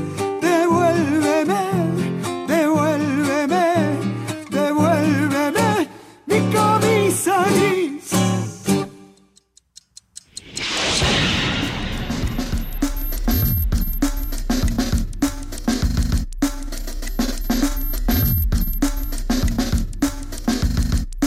Coordinación de Difusión Cultural de la UNAM y Radio UNAM presentaron Primer Movimiento. El mundo desde la universidad.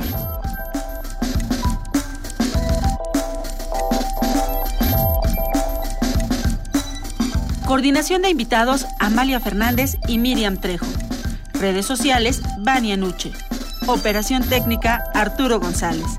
Producción Frida Saldívar, Francisco Ángeles, Tamara Quirós y Silvia Cruz Jiménez.